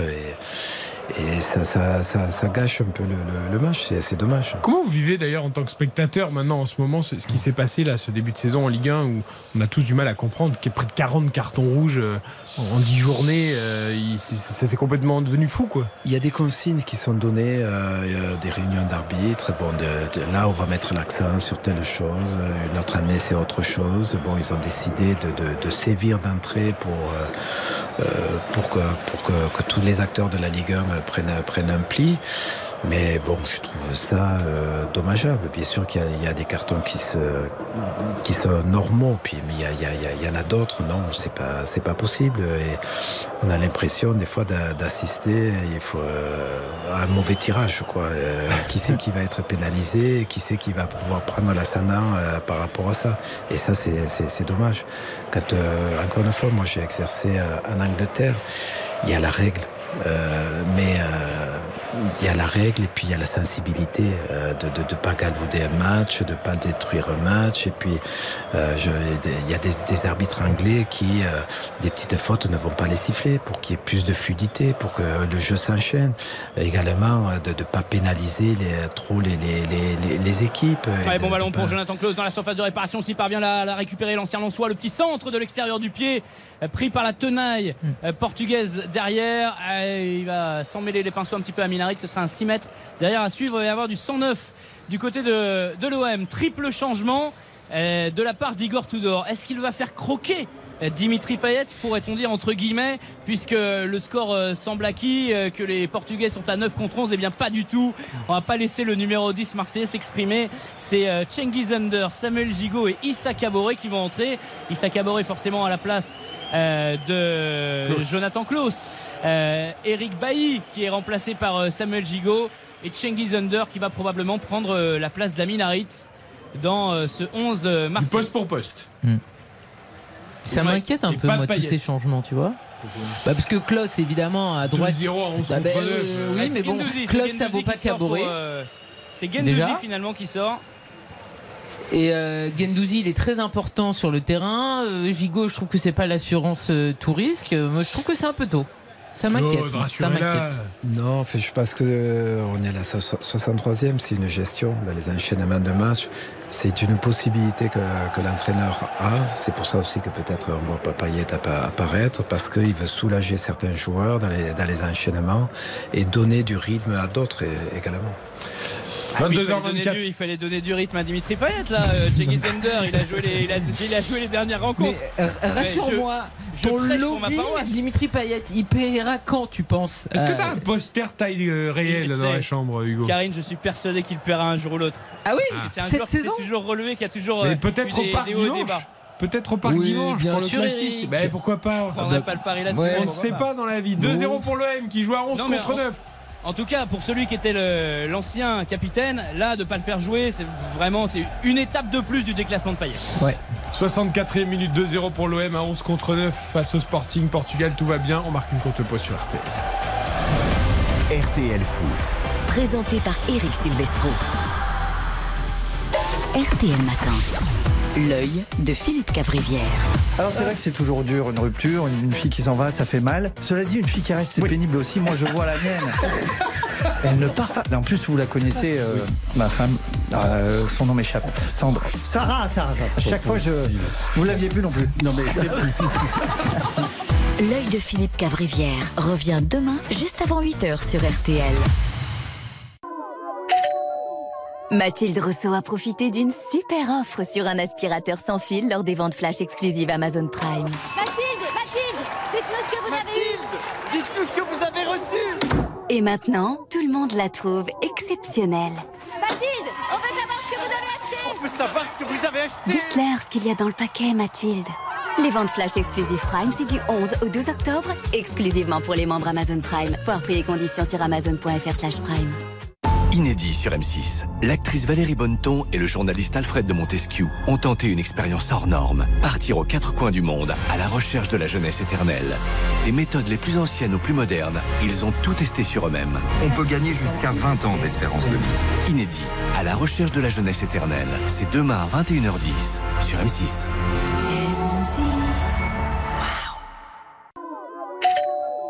Mathilde Rousseau a profité d'une super offre sur un aspirateur sans fil lors des ventes flash exclusives Amazon Prime. Mathilde, Mathilde, dites-nous ce que vous avez eu. Mathilde, dites-nous ce que vous avez reçu Et maintenant, tout le monde la trouve exceptionnelle.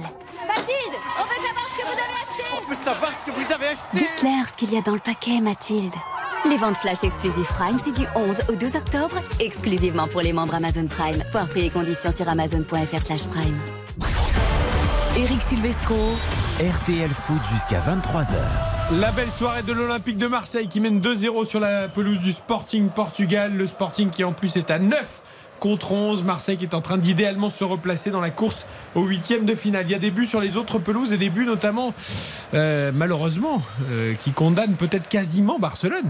Bien sûr, le Barça qui est mené 2 buts à 1 passe euh, par l'Inter. Le but de Lautaro Martinez il y a quelques minutes. Et effectivement, euh, Barcelone qui est en très mauvaise posture dans, dans ce groupe, troisième euh, à l'heure euh, actuelle. Donc, euh, effectivement, danger pour euh, les Mais- camarades d'Ousmane Dembélé. C'est même éliminé, non? Enfin, je... Parce que le Bayern, avec 12 points, est qualifié. Et l'Inter compterait 9 points. Et à la différence particulière avec le Barça. Il y a encore. Si- non, mais euh, si on en reste là, évidemment, là, le match n'est pas fini. Non, mais... puis il y a encore deux journées quand même. Bah oui, mais s'il y a 6 points d'écart et que la différence particulière le, avec le club euh, contre lequel tu te bats, elle est mauvaise pour toi, du coup, c'est Donc fini. ils sont cuits dès ce soir? Bah, j'ai à vérifier, mais bon, pour l'instant, ils n'ont pas perdu de toute façon. Mais... Exactement. Pour l'instant, même, effectivement, ils sont à 3 points. le- L'Inter à 9 points et le Bayern à 12. Donc, euh, ouais, euh, pour l'instant, quasiment sûr d'être en Europa League, euh, le FC Barcelone. Un but à Liverpool aussi fantastique, avec un geste de Roberto Firmino remarquable, le numéro 9. Mais pas seulement le but de Darwin Nunez, Liverpool qui. mène Oh la tête encore une fois d'Amin Harit, c'est bien repoussé par Israël, corner derrière pour de Marseille. C'était la copie conforme euh, du but inscrit par euh, Harit de la tête avec cette tête piquée comme euh, au match aller il y a il y a 7 jours euh, au Vélodrome. Il est rapidement joué ce corner entre Amin Harit et Cengiz Under. Amin Harit pour Nuno Tavares entrée de la surface de réparation, la frappe du droit de Nuno Tavares, elle est contrée dans un premier temps et captée facilement cette fois-ci par Franco Israël. Allez, tu interviens évidemment, Hugo, dès que tu le souhaites, hein, même si le match semble désormais plié à 22 minutes du terme. Marseille qui mène 2-0 et qui joue à 11 euh, contre 9. On parlait de l'Angleterre tout à l'heure, Claude Puel, évidemment, euh, c'est deux chapitres de votre livre, hein, les expériences à, Southampton et à Leicester. Euh, J'imagine des expériences ô combien enrichissantes, même si elles le sont toutes. L'Angleterre, c'était aussi voilà, changer de continent, de championnat. Oui, oui, j'avais envie, euh, envie de connaître un petit peu les-. J'arrivais avec assez de, maturité pour, euh, euh, aller voir comment ça se passait. Mais, c'est vrai que c'était sympa et on découvre une autre approche des, joueurs avec une intensité aux entraînements extraordinaire et une écoute euh, et c'était rafraîchissant. Ils sont plus attentifs? Les Français sont, sont moins attentifs que les Anglais? Oui, Enfin, oui, c'était- c'est plus folklorique en, en France. Il y, a, il, y a, il y a moins de discipline, il y a moins de, de- de- comment dire, de- d'intensité aux entraînements, euh, de concentration. Et c'est vrai que c'était un régal en Angleterre. On le voit, l'entraîneur français a du mal quand même à, s'exporter. Vous y êtes arrivé, mais il n'y en a pas euh, beaucoup. On a vu par exemple Christophe Galtier à une époque qui espérait avoir un, challenge en Angleterre. C'est pas arrivé. On les compte sur les doigts d'une main, hein, quasiment les entraîneurs français qui ont pu euh, évoluer à, l'étranger. Si aujourd'hui vous aviez un challenge, vous préféreriez la France ou repartir sur une aventure euh, hors notre pays? Moi, je, je, retournais en Angleterre, pourquoi pas. J'aime bien l'Espagne. Euh, puis, ouais, Ça a failli se faire avec Bilbao, vous le racontez aussi dans le Oui, livre. oui, puis j'ai eu euh, plusieurs fois des discussions avec euh, des, quelques clubs espagnols, mais c'est vrai que c'est intéressant. J'aime bien, le- j'aime bien le jeu, j'aime bien euh, euh, cette façon de, de- de concevoir le, le- le football et, et quelles que soient les divisions, on trouve d'excellents joueurs en, en Espagne qui sentent le jeu, quoi, c'est c'est intéressant. Ça vous agace d'ailleurs qu'on vous catalogue, qu'on vous a catalogué parfois comme un entraîneur euh, peu joueur justement, alors que vous parlez beaucoup du jeu. Oui, mais c'est comme ça. le- le- même. euh, euh, Mais c'est votre passé de joueur, c'est quoi qui fait que Oui, peut- peut- peut-être même. Et puis le parcours à Lille, je crois, n'était pas beaucoup suivi. Euh, bon, à Monaco, je considère qu'on avait, euh, quand on a été champion, on avait une jeune équipe, sûrement la plus jeune qui ait, qui, qui gagné le championnat de France. C'était un régal. avec Marquez, joueurs- Gallardo. Voilà, des joueurs qui avaient une vingtaine d'années, qu'on a retrouvés dans tous les plus grands clubs européens par la, par la suite. Mais, euh, mais à Lille, bon, c'était, repartait de, très bas. Euh, il a fallu pendant deux ans jouer le maintien. Et donc c'était, c'était, euh, c'était super, euh, super intéressant de monter ces joueurs. Mais il y avait énormément de joueurs techniques, de, de, de, de, de qualité. Et à partir de là, on a considéré, on avait des résultats, c'est qu'on mettait le pied, qu'on se battait. Oui, il y avait du caractère, de la personnalité dans ces équipes-là. Mais il y avait Ah, enfin beaucoup d'éléments de, de, de- de joueurs talentueux. Enfin, Claude a fini de parler, c'est ça que vous voulez dire? C'est pas gentil ça, Hugo Hamelin. Non, non, non, absolument pas. Enfin, alors j'écoute religieusement, mais voilà, je, je- je Mais suis dans le sûr, direct. bien sûr. On allait- on allait venir vers toi. vient de faire euh, son entrée sur. euh, Euh, tu sur as la été pelouse. entendu, Hugo. Tu, tu- tu es soulagé. Non mais sinon, là parce que là je, je le voyais pas s'échauffer, je me suis dit mais c'est terminé en fait le. Ah bah, J'espère qu'il s'est euh, échauffé quand même parce que s'il rentre sans donné, échauffement, c'est va mauvais signe. À un moment donné, le type va plonger, donc euh, effectivement, ça aurait été, euh, ça aurait été dommage. Je pense que c'est une bonne idée. Une fois que le score est acquis, euh, surtout dans un match comme ça, à 9 contre 11, il va pouvoir se faire plaisir un petit peu, comme cette jolie passe à l'instant d'ailleurs pour Valentin Rongier. Ça repart derrière Samuel Gigot. Tous les Marseillais dans les 30 mètres adverses. On vient mettre la pression en nombre. Issa Caboret, le dédoublement avec Nuno Tavares. Caboret, Caboret pour Aminarit. Aminarit pour Dimitri Payet. Dimitri Payet, le petit 1-2, la frappe du gauche. Ça passe au-dessus de la barre transversale. Mais euh, c'était dans l'idée, c'est pas son pied le plus fort, mais c'était bien. Ça aurait été une belle histoire. Non, Bah mais oui, c'est- ça aurait été C'est bien qu'Igor Tudor il soit pas allé jusqu'au bout dans le délit de sale gueule. Là, au moins, effectivement, il y a un, Voilà. il y a un, corps, il y a un score qui est euh, a priori acquis. euh, Ouais, Il y a un corps qui a besoin de bouger aussi. il y a un corps Celui qui a besoin de bouger. C'est une bonne chose de le, de le voir un petit peu sur le terrain. Il va avoir 20 minutes de jeu. Bon, ben voilà, c'est- ça aujourd'hui, euh, Payet à, à l'OM, mais c'est un match de Ligue des Champions, donc c'est une bonne nouvelle. Donc, Claude Piel, vous évoquiez Lille. Vous dites dans le livre, j'ai appris mon métier d'entraîneur à Lille. C'est pas votre Euh, première expérience d'entraîneur, on le un rappelle. hein. rôle, je, je dirais, un rôle plus élargi de, de, de manager. C'est-à-dire que euh, de par euh, la situation du, du, du club qui se retrouvait, euh, je dirais, comme une coquille vide, euh, je suis arrivé avec Michel Sédou euh, qui a racheté les, les parts du club. Et puis finalement, on pensait intégrer un club de, euh, euh, qui avait fini cinquième du championnat, mais en fait tous les meilleurs joueurs ont été vendus sans pouvoir, euh, sans avoir aucune possibilité de, recruter euh, à titre onéreux et, donc de, subir une situation.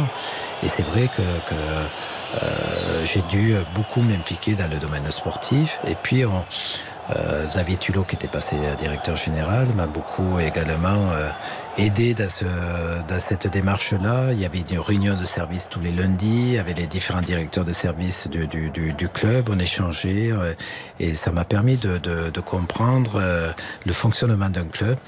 Et, euh, et par la suite d'a- d'avoir euh, un œil sur euh, toutes les composantes du club et toutes les attentes du club et de mettre en adéquation un projet chaque fois qui, était viable pour le, club en question dans la période où il en était. Avec votre expérience, avec les différentes expériences que vous avez vécues, vous diriez que vous trouvez le système du entraîneur-manager qui gère un peu tout plus facile que celui où il y a l'entraîneur, le directeur sportif, euh, voire parfois... euh, Il y, a- il y a différentes façons de, de gérer un club. Est-ce qu'il y en a une qui est plus, selon vous, plus efficace ou plus facile, même s'il n'y a pas de règle parfaite? Il faut, il faut mener des projets, il faut, il faut, il faut avoir des résultats, euh, bien sûr. Et le fameux temps, il faut du temps, toujours. On dit toujours l'entraîneur, il faut du temps. Oui, mais bon, il n'y a, plus de temps. il y a- mais euh, on dit il y a plus de temps maintenant, mais il n'y en a jamais eu. Euh, il n'y en a jamais eu, même quand, quand, euh, à Lille ou quand j'étais manager. Il y a eu des questionnements. il y a- ils se sont posé des questions s'ils si, allaient me garder ou pas. Mais je dirais que mon action, pour moi, ça ça, ça, ça changeait pas. Je, je, me, je manquais, je dirais, de ce, qui pouvait m'arriver. Je considérais que c'était la bonne ligne, le projet qu'il fallait à l'instant T pour le, club. Et je, je, déviais pas. Donc, ou on me faisait confiance, ou non. Voilà, tout simplement. Marseille qui gère son match, Hugo Hamelin, tranquillement.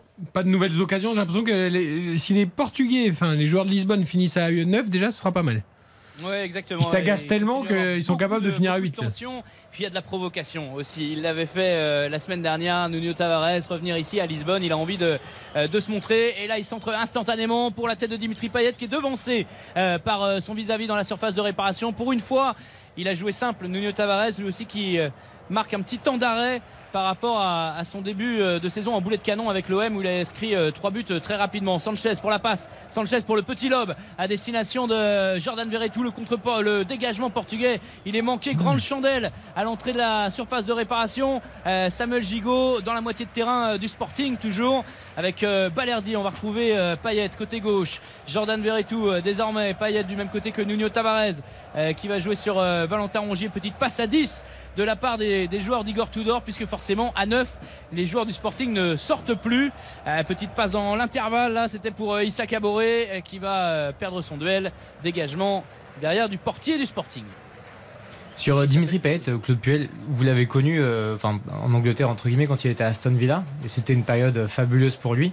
Vous gardez des images et des, souvenirs du joueur qu'il était quand il est parti en, Angleterre? Parce que c'était une saison stratosphérique avec des buts venus d'ailleurs. Enfin, c'était euh, Oui, un il a- autre joueur presque. Je... Il a, il a été, il a été énorme. Il a, il a, atteint un niveau. C'était le, le, jou- le joueur de son équipe. Et oui, West Ham, pas Aston West Villa. Ham. Ouais, n'importe euh, quoi. Ça a été, euh, il a été moins prolifique sur, sur la fin, avant de, juste avant de, de rejoindre Marseille. euh, mais mais c'est vrai qu'il avait un atteint un niveau extraordinaire et, et tous les supporters de West Ham l'adoraient. Et ouais, Souvenir de 2016, c'était son année avec l'euro. euh, Ah, un autre poster peut-être dans la chambre. Comment? Non, mais j'ai pas de poster dans la chambre. Oh, Non, mais ça, vous êtes sûr de ça là?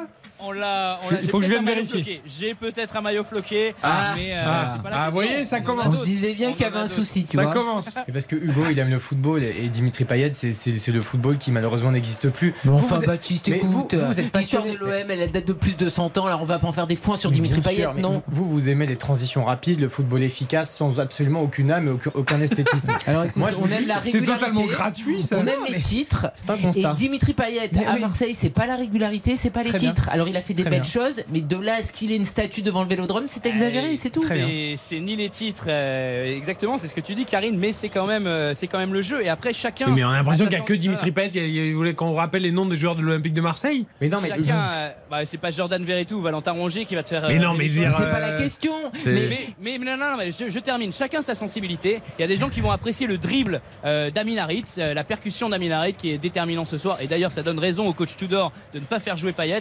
Il y a des gens qui vont préférer des trajectoires de passe euh, de l'extérieur du pied sur 30 mètres. Et ben voilà, eux, ils sont plutôt euh, amoureux du jeu de, Dimitri Payet. Et ben moi, c'était le tacle glissé de Claude Puel avec le short euh, serré. Voilà. Voilà, C'est tout. La- la- Chacun la- son style. La, la demi-volée exceptionnelle Ouais. l'année dernière en Coupe d'Europe. De Claude Puel, j'ai pas vu de demi-volée exceptionnelle Baptiste, Puel, je crois. Baptiste, il a fait combien d'années au club, Dimitri Mais je m'en fiche. Le, souvenir, le souvenir, par exemple, comme laisse cette demi-volée, il n'y a aucun joueur de Marseille actuellement, ou ne serait-ce qu'en, non peut-être pas en Ligue 1, mais aucun joueur de Marseille qui peut me procurer tant d'émotions que sur cette demi-volée mais d'accord, mais regarde des vidéos des années 90, hein, des années 2000, Mais et puis tu vas avoir des soirs, émotions. Karine. Et ben voilà, tu vas Tu avoir veux- des regarde émotions. quelques papinades, tu verras qu'il y a eu quelques Ah, Tu vas avoir reprises. plein euh, d'émotions. Regarde Chris Waddle, Francescoli, euh, Drogba, qui tu veux, tu vas avoir plein d'émotions, Mais, Baptiste. mais j'adore. Drogba, voilà. Drogba, il est resté une année. Et alors, t'as peut pas, eu des mais- émotions Non, il cherche bien des sûr. émotions. Ah bah. Visiblement, c'est ce qui importe, Baptiste. mais on mais- manque d'accord d'émotion peut-être, Mais c'est plus important. Je trouve Et que ben le football, texto tout de suite. je trouve que parfois le football manque d'émotion Eh aujourd'hui. ben, hein. Pa- Payet n'est pas que émotion, c'est frustration aussi, Payet, tu vois.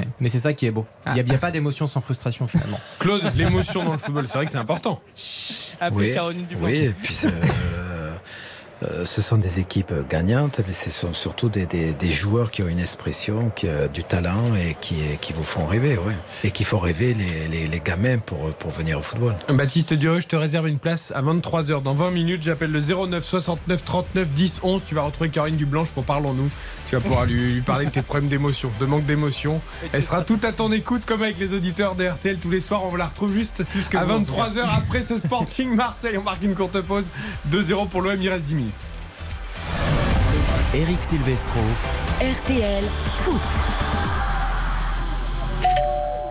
Mathilde Rousseau a profité d'une super offre sur un aspirateur sans fil lors des ventes flash exclusives Amazon Prime. Mathilde, Mathilde, dites-nous ce que vous avez eu. Mathilde, dites-nous ce que vous avez reçu. Et maintenant, tout le monde la trouve exceptionnelle. Mathilde, on veut savoir ce que vous avez acheté. On veut savoir ce que vous avez acheté. Dites-leur ce qu'il y a dans le paquet, Mathilde.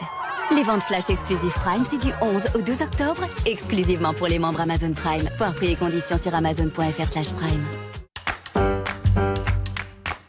Pour faire des économies d'énergie, j'éteins tous mes appareils en marche ou en veille quand je ne les utilise pas. Et moi, j'ai réglé la température de mon chauffe-eau à 55 degrés et je prends des douches moins longues. Et moi, je décale l'utilisation de mon lave-linge et de mon lave-vaisselle l'après-midi ou la nuit. Et moi, je règle mon chauffage à 19 degrés maximum en journée. Et moi, j'ai fait installer un thermostat programmable pour pouvoir mieux régler mon chauffage. Pour économiser l'énergie, on agit, on réduit. Je baisse, j'éteins, je décale. Chaque geste compte. Ceci est un message du gouvernement. RTL Foot, Présenté par Eric Silvestro. Avec Karine Galli, Baptiste Duré, notre invité ce soir avec nous en studio à Neuilly, Claude Puel pour son livre Libre 50 ans de football aux éditions Solar. Je vous le remontre en vidéo si vous nous suivez sur RTL.fr. Et nous sommes évidemment à Lisbonne pour Sporting Portugal Marseille avec Hugo Hamelin. 2-0 pour l'OM. Il reste 9 Oui, minutes. mais j'ai une question parce qu'effectivement, euh, j'exagère sur Dimitri Payet, on est bien d'accord. Mais moi, j'ai une frustration énorme auprès de ce joueur à l'Olympique de Marseille et notamment sa dernière campagne Ligue des Champions. Il est arrivé en cours de forme et je lui en veux beaucoup. Mais je voulais demander à, à Claude parce que vous avez eu Atem Ben Arfa. Atem Ben Arfa, il y a quasiment tous les coachs qui se sont cassés les dents avec lui. Et vous, ça a été euh, une belle histoire, ça a fonctionné. Comment on arrive à ce que ça fonctionne alors qu'Aten Ben Arfa, c'est quand même genre un, un cas un peu dans le monde du foot où on sait qu'il est pétri de talent, mais malheureusement, il y a eu pas souvent la régularité. Et Dimitri Payet, c'est pas la même histoire que Ben Arfa, mais il y a eu de la frustration euh, parfois euh, sur certaines saisons de, de Payet où l'entraîneur dit toujours il peut me faire gagner un match, il peut me changer le cours d'un match, mais c'est pas la régularité à toute épreuve. Ben, déjà, le, le- Athème avait failli nous rejoindre six mois auparavant de sa venue à Nice. Ça n'avait pas pu se faire euh, de question règlement. Et puis, il avait été fidèle, s'était entraîné tout seul. Et donc, j'avais eu des entretiens avec lui. Et euh, parce que j'aime pas euh, rester sur, euh, des a priori et sur des images qu'on véhicule. Et c'est vrai que j'ai été surpris de, de, l'entendre parler, puis de le voir euh, avec une euh, réflexion sur le jeu euh, et euh, être passionné de football. Vraiment, ça, ça, ça transpirait. Et voilà, j'ai vu beaucoup de positifs et c'est pour ça qu'il nous a rejoints sur, sur, sur Nice. Et, Et comment vous expliquez qu'il soit moi, ingérable pour tous les autres coachs alors? Oui, mais je ne peux pas parler pour les autres coachs, mais ce que je peux dire, c'est que déjà, il était, c'est vrai, dans une période un petit peu difficile, donc peut-être un peu plus à l'écoute. J'ai peut-être bénéficié de, de- de cette particularité. Et puis é- également, euh, voilà, j'avais affaire à un footeux, euh, euh, un, gars qui était passionné de foot, et ça, c'est le plus important. Et der- der- derrière, on a essayé de travailler, c'est-à-dire qu'au début, euh, lors de- des premiers matchs, je l'ai fait jouer sur le côté, où il avait euh, presque tout un jouet. Puis moi, ça m'allait pas parce que je le sentais euh, bridé un petit peu et coincé avec la ligne. Et je, voulais qu'il s'éclate. Et c'est la première fois où, euh, je, dirais, j'ai mis un joueur euh, au centre du dispositif et j'ai créé un système autour de lui pour, pour le mettre en évidence et pour le soulager de certaines tâches et exploiter à fond ses qualités. Et après, il y a eu tout un travail avec lui, même de travail euh, technique à l'entraînement parce que je voulais le voir beaucoup plus efficace. On a travaillé des gestes, de la gestuelle. C'était un talent pur euh, et, des gestuels qu'il n'utilisait jamais. Et euh, il s'est même découvert à ce moment-là. Il avait euh, un intérieur du pied, mais ça partait, ça faisait filoche à tout le temps. Alors que il, il- brusquait, alors que la, sortie de ses dribbles auparavant, il frappait en force, ça partait de partout, plutôt que d'essayer simplement de se dire cadre, cadre, cadre. Et euh, c'est vrai qu'il a fait une excellente saison, saison chez nous. Je reçois un texto de la maman de Kylian Mbappé qui me demande est-ce que Claude Puel pourrait appeler Christophe Galtier pour mettre Kylian Mbappé au centre de, de- de son projet de jeu et pas en pivot, s'il vous plaît. Évidemment, c'est une boutade hein, pour ceux qui le prendraient au premier degré. Euh, de partout entre le Barça et l'Inter. Le Barça qui est toujours euh, virtuellement du coup euh, euh, troisième hein, de, de- Et qui a sauvé le Barça? Eh ben Robert Lewandowski. C'est marrant. Qui ça. est un, un numéro 9 de qualité. Ah Robert. Ça, c'est le genre de. Tu vois, lui, alors lui, tu le mets pas au centre de ton dispositif, tu le mets en neuf dans la surface. Quel que soit l'endroit où il joue, ça, c'est quand même des attaquants comme ça qui, qui empilent, qui empilent, qui empilent, qui empilent. Et vous avez connu Trezeguet, par exemple, euh, qui était aussi dans ce schéma-là incroyable. Trezeguet qu'on n'imaginait pas, vous imaginez pas, vous racontez dans le livre d'ailleurs pas forcément qu'il irait peut-être aussi haut euh, et qu'il ait, autant d'efficacité. Oui, euh, bon, il était un petit peu difficile parce que à 19-20 ans, c'était un tel caractère, une telle personnalité, euh, beaucoup de sûreté, un ego euh, très très affirmé. Et c'est vrai que bon, je voulais pas qu'il prenne de, de, de mauvais plis, quoi. Je voulais qu'il qu'il reste avec avec ses- des, des- des valeurs. Et, et c'est vrai que je, je l'avais attrapé, je l'avais un petit peu sanctionné euh, pour différentes choses qu'on peut découvrir dans le, dans, dans le livre.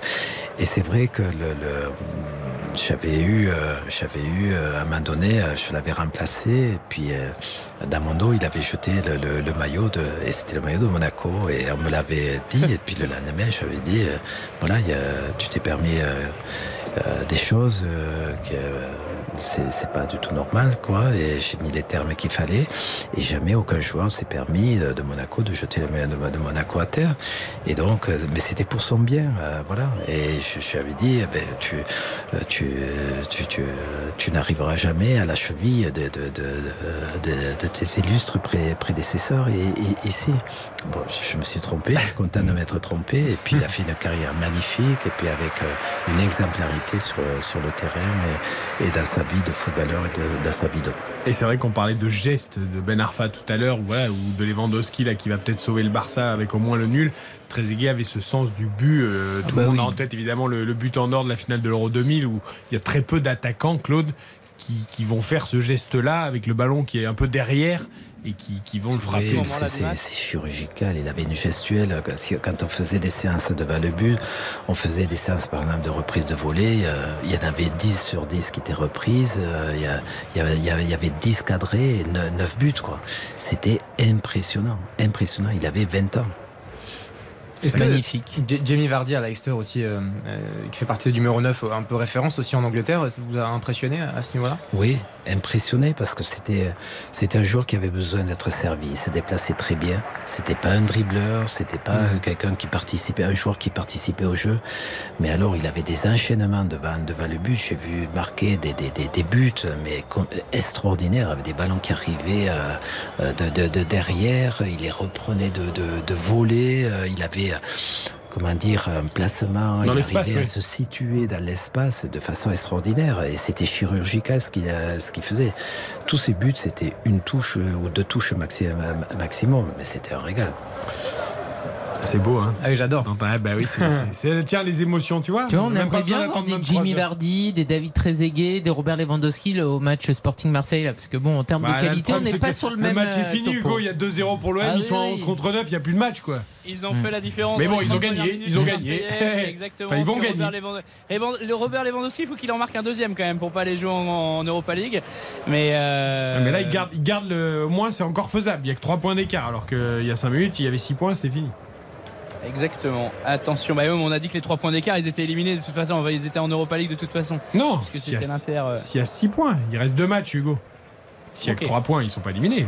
Bah si, parce Ah bah- que l'Inter vient de Ah marquer bah, à L'Inter vient de marquer, donc. euh, Euh, C'est Gossens qui vient de, marquer pour l'Inter, ça fait donc 3 buts à 2.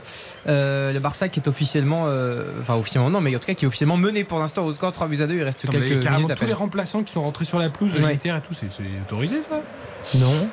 Mais C'est pas regarde. autorisé. C'est pas autorisé. Christophe Galtier il est rentré sur le terrain lors du match entre Reims et Paris. C'est des choses qui arrivent. Oui, mais là, il y a, tout, il y a quasiment Ouais. toute l'équipe qui est rentrée sur le terrain alors que le match n'est pas fini. Ah, je- J'ai rarement vu ça. Bon, on a vu ça en, en 2018 avec l'équipe de France en Coupe du Monde. Où C'était formidable, il y avait une communion avec le banc et, et les joueurs, euh, c'était- c'était c'était génial.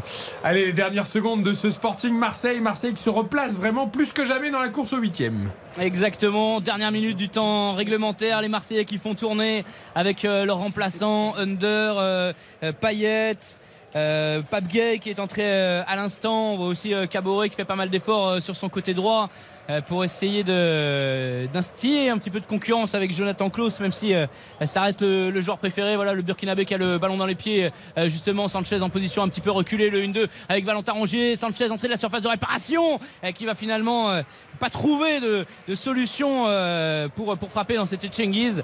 Under qui a tenté de, de décaler euh, sur le côté gauche Nuno Tavares qui était un petit peu resté euh, les crampons scotchés euh, dans la pelouse. Forcément un petit peu d'usure de la part des Marseillais puisque le score euh, est acquis. Marseille deuxième, Hugo. Incroyable, bravo. Incroyable. Ben, c'est la, Ligue des Champions. C'est, un championnat. Extrêmement resserré qui fait qu'on passe très vite d'une, euh, euh, place à l'autre. Ça peut aussi, euh, Marseille peut s'effondrer à Francfort et être sanctionné logiquement par Tottenham et, ce sera, terminé. Voilà. On va dire que ça, va leur redonner de la confiance sur la scène européenne en tout cas et c'est vraiment ce dont ils avaient le plus besoin est un dernier coup franc pour euh, les joueurs du Portugal. J'ai pas d'œil sur le chronomètre pour voir le nombre de minutes qui ont été euh, attribuées par le corps arbitral en arrêt Deux de jeu. minutes de temps additionnel et on a déjà joué 40 secondes. Ça va être très rapide. Euh, un dernier coup franc peut-être pour sauver l'honneur pour euh, les joueurs portugais, même si on est encore très loin des cages de Paul Lopez, qui n'aura pas eu beaucoup à s'employer. J'avais compté son nombre de clean sheets avant cette euh, rencontre, 4 en 11 matchs. Euh, clean sheet pour, euh, pour Paul Lopez et c'était face à Clermont, Angers, Auxerre et Nice. Euh, donc voilà, pas de, pas de clean sheet référence, on va dire, pour, euh, pour Paul Lopez. Ce Et soir, ce sera 2-0 pour Baptiste dans les, paris ce soir. hein. Marseille gagne, Sanchez marque 5,70. Double chance, Marseille ou Sporting 2,55. Les Bravo titres. Baptiste. Ce sont les titres qui restent. Bravo Baptiste.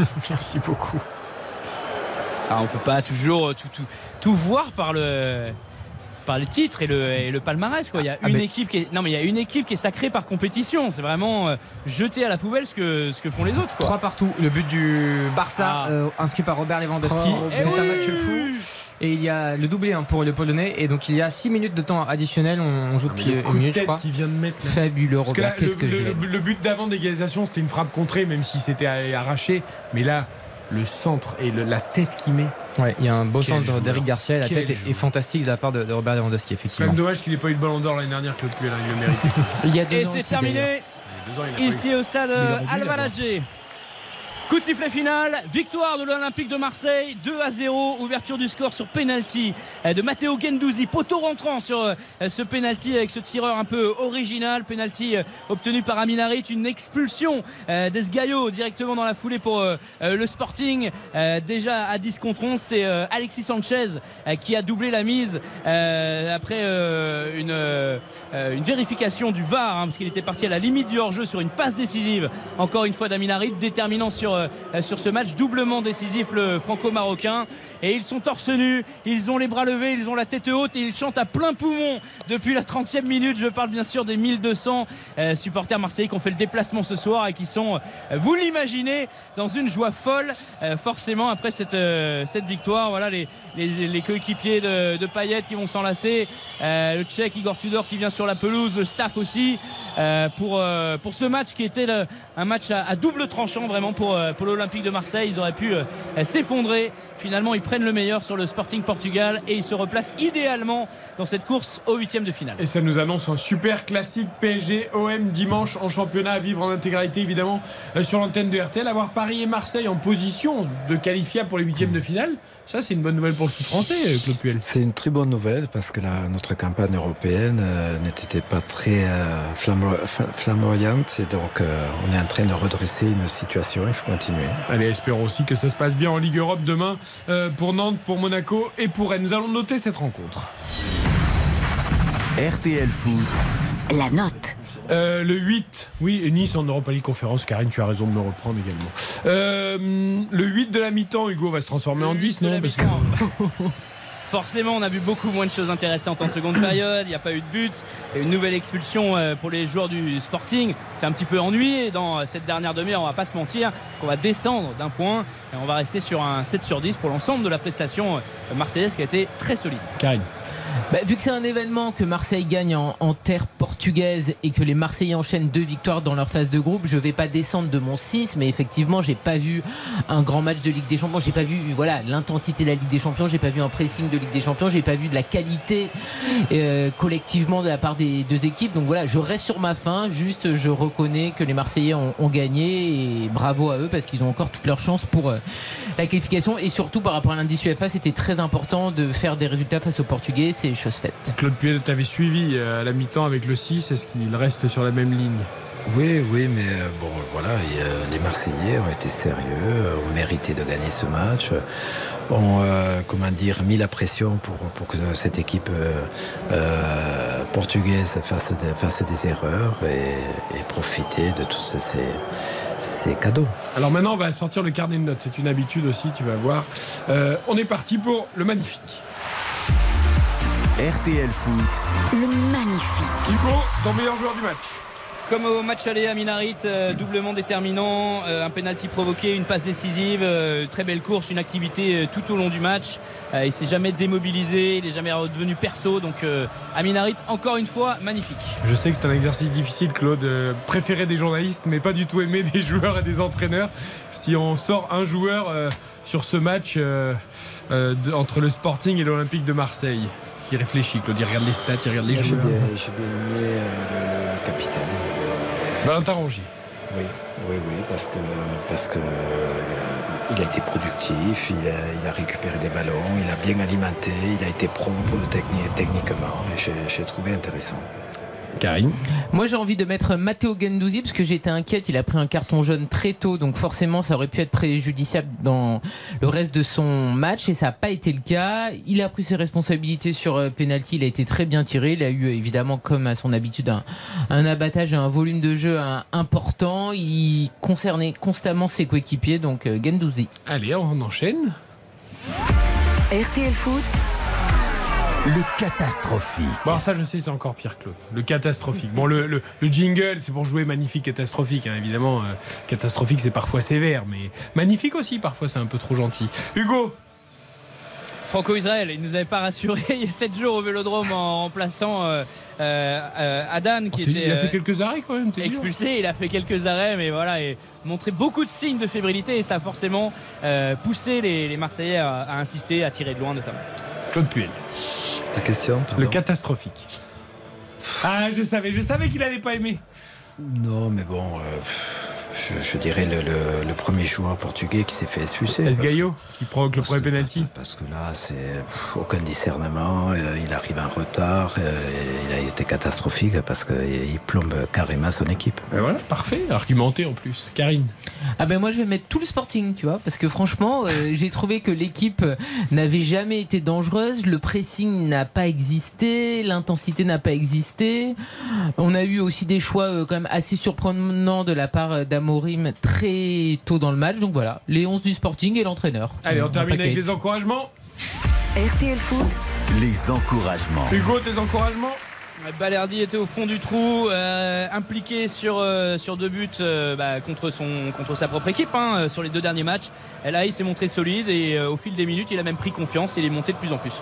Forcément, Claude, ils étaient à les encouragements Les encouragements, c'est le petit bonus à quelqu'un qui a été euh, voilà, méritant sans être forcément le, le meilleur joueur du match et qu'on a envie d'encourager. euh, Pour l'équipe marseillaise ou pour l'équipe portugaise Comme vous voulez. Comme vous voulez. Méritant, je, je. Je sais pas trop. Je sais pas trop. euh, Vous pouvez encourager Amorim à se remettre de cette double confrontation contre Marseille.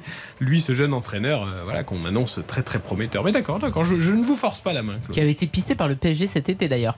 Moi, ça sera aride pour euh, ce qu'a dit euh, effectivement Hugo, parce qu'il enchaîne des prestations in- intéressantes. Il a été euh, décisif, il est passeur décisif, il a fait euh, son match, il a été remuant. C'est normal que c'est dommage que parfois il en fasse un petit peu trop, et on l'a vu euh, une fois de plus euh, au cours de ce match. Mais globalement, c'est euh, et il est sur une lignée euh, intéressante. Hugo, bonne soirée du côté de Lisbonne. Savoure cette victoire de l'Olympique de Marseille. Boa noite, comme on dit au Portugal, et elle va être longue la noche pour les, les Doucement 1200 quand même, hein. Marseillais. êtes avec un château Pétrus 89, ça c'est dans le livre de Claude Puel, je vous dis pas pourquoi, je vous laisse découvrir. Euh, Claude Puel, livre 50 ans de football aux éditions Solar. Merci beaucoup Claude d'avoir passé la soirée avec nous. Merci à vous. C'était un vrai plaisir. Merci à Baptiste Durieux, à Karine Galli, à toute l'équipe, à la réalisation. On se retrouve évidemment vendredi pour RTL Foot. Très bonne fin de soirée à l'écoute d'RTL.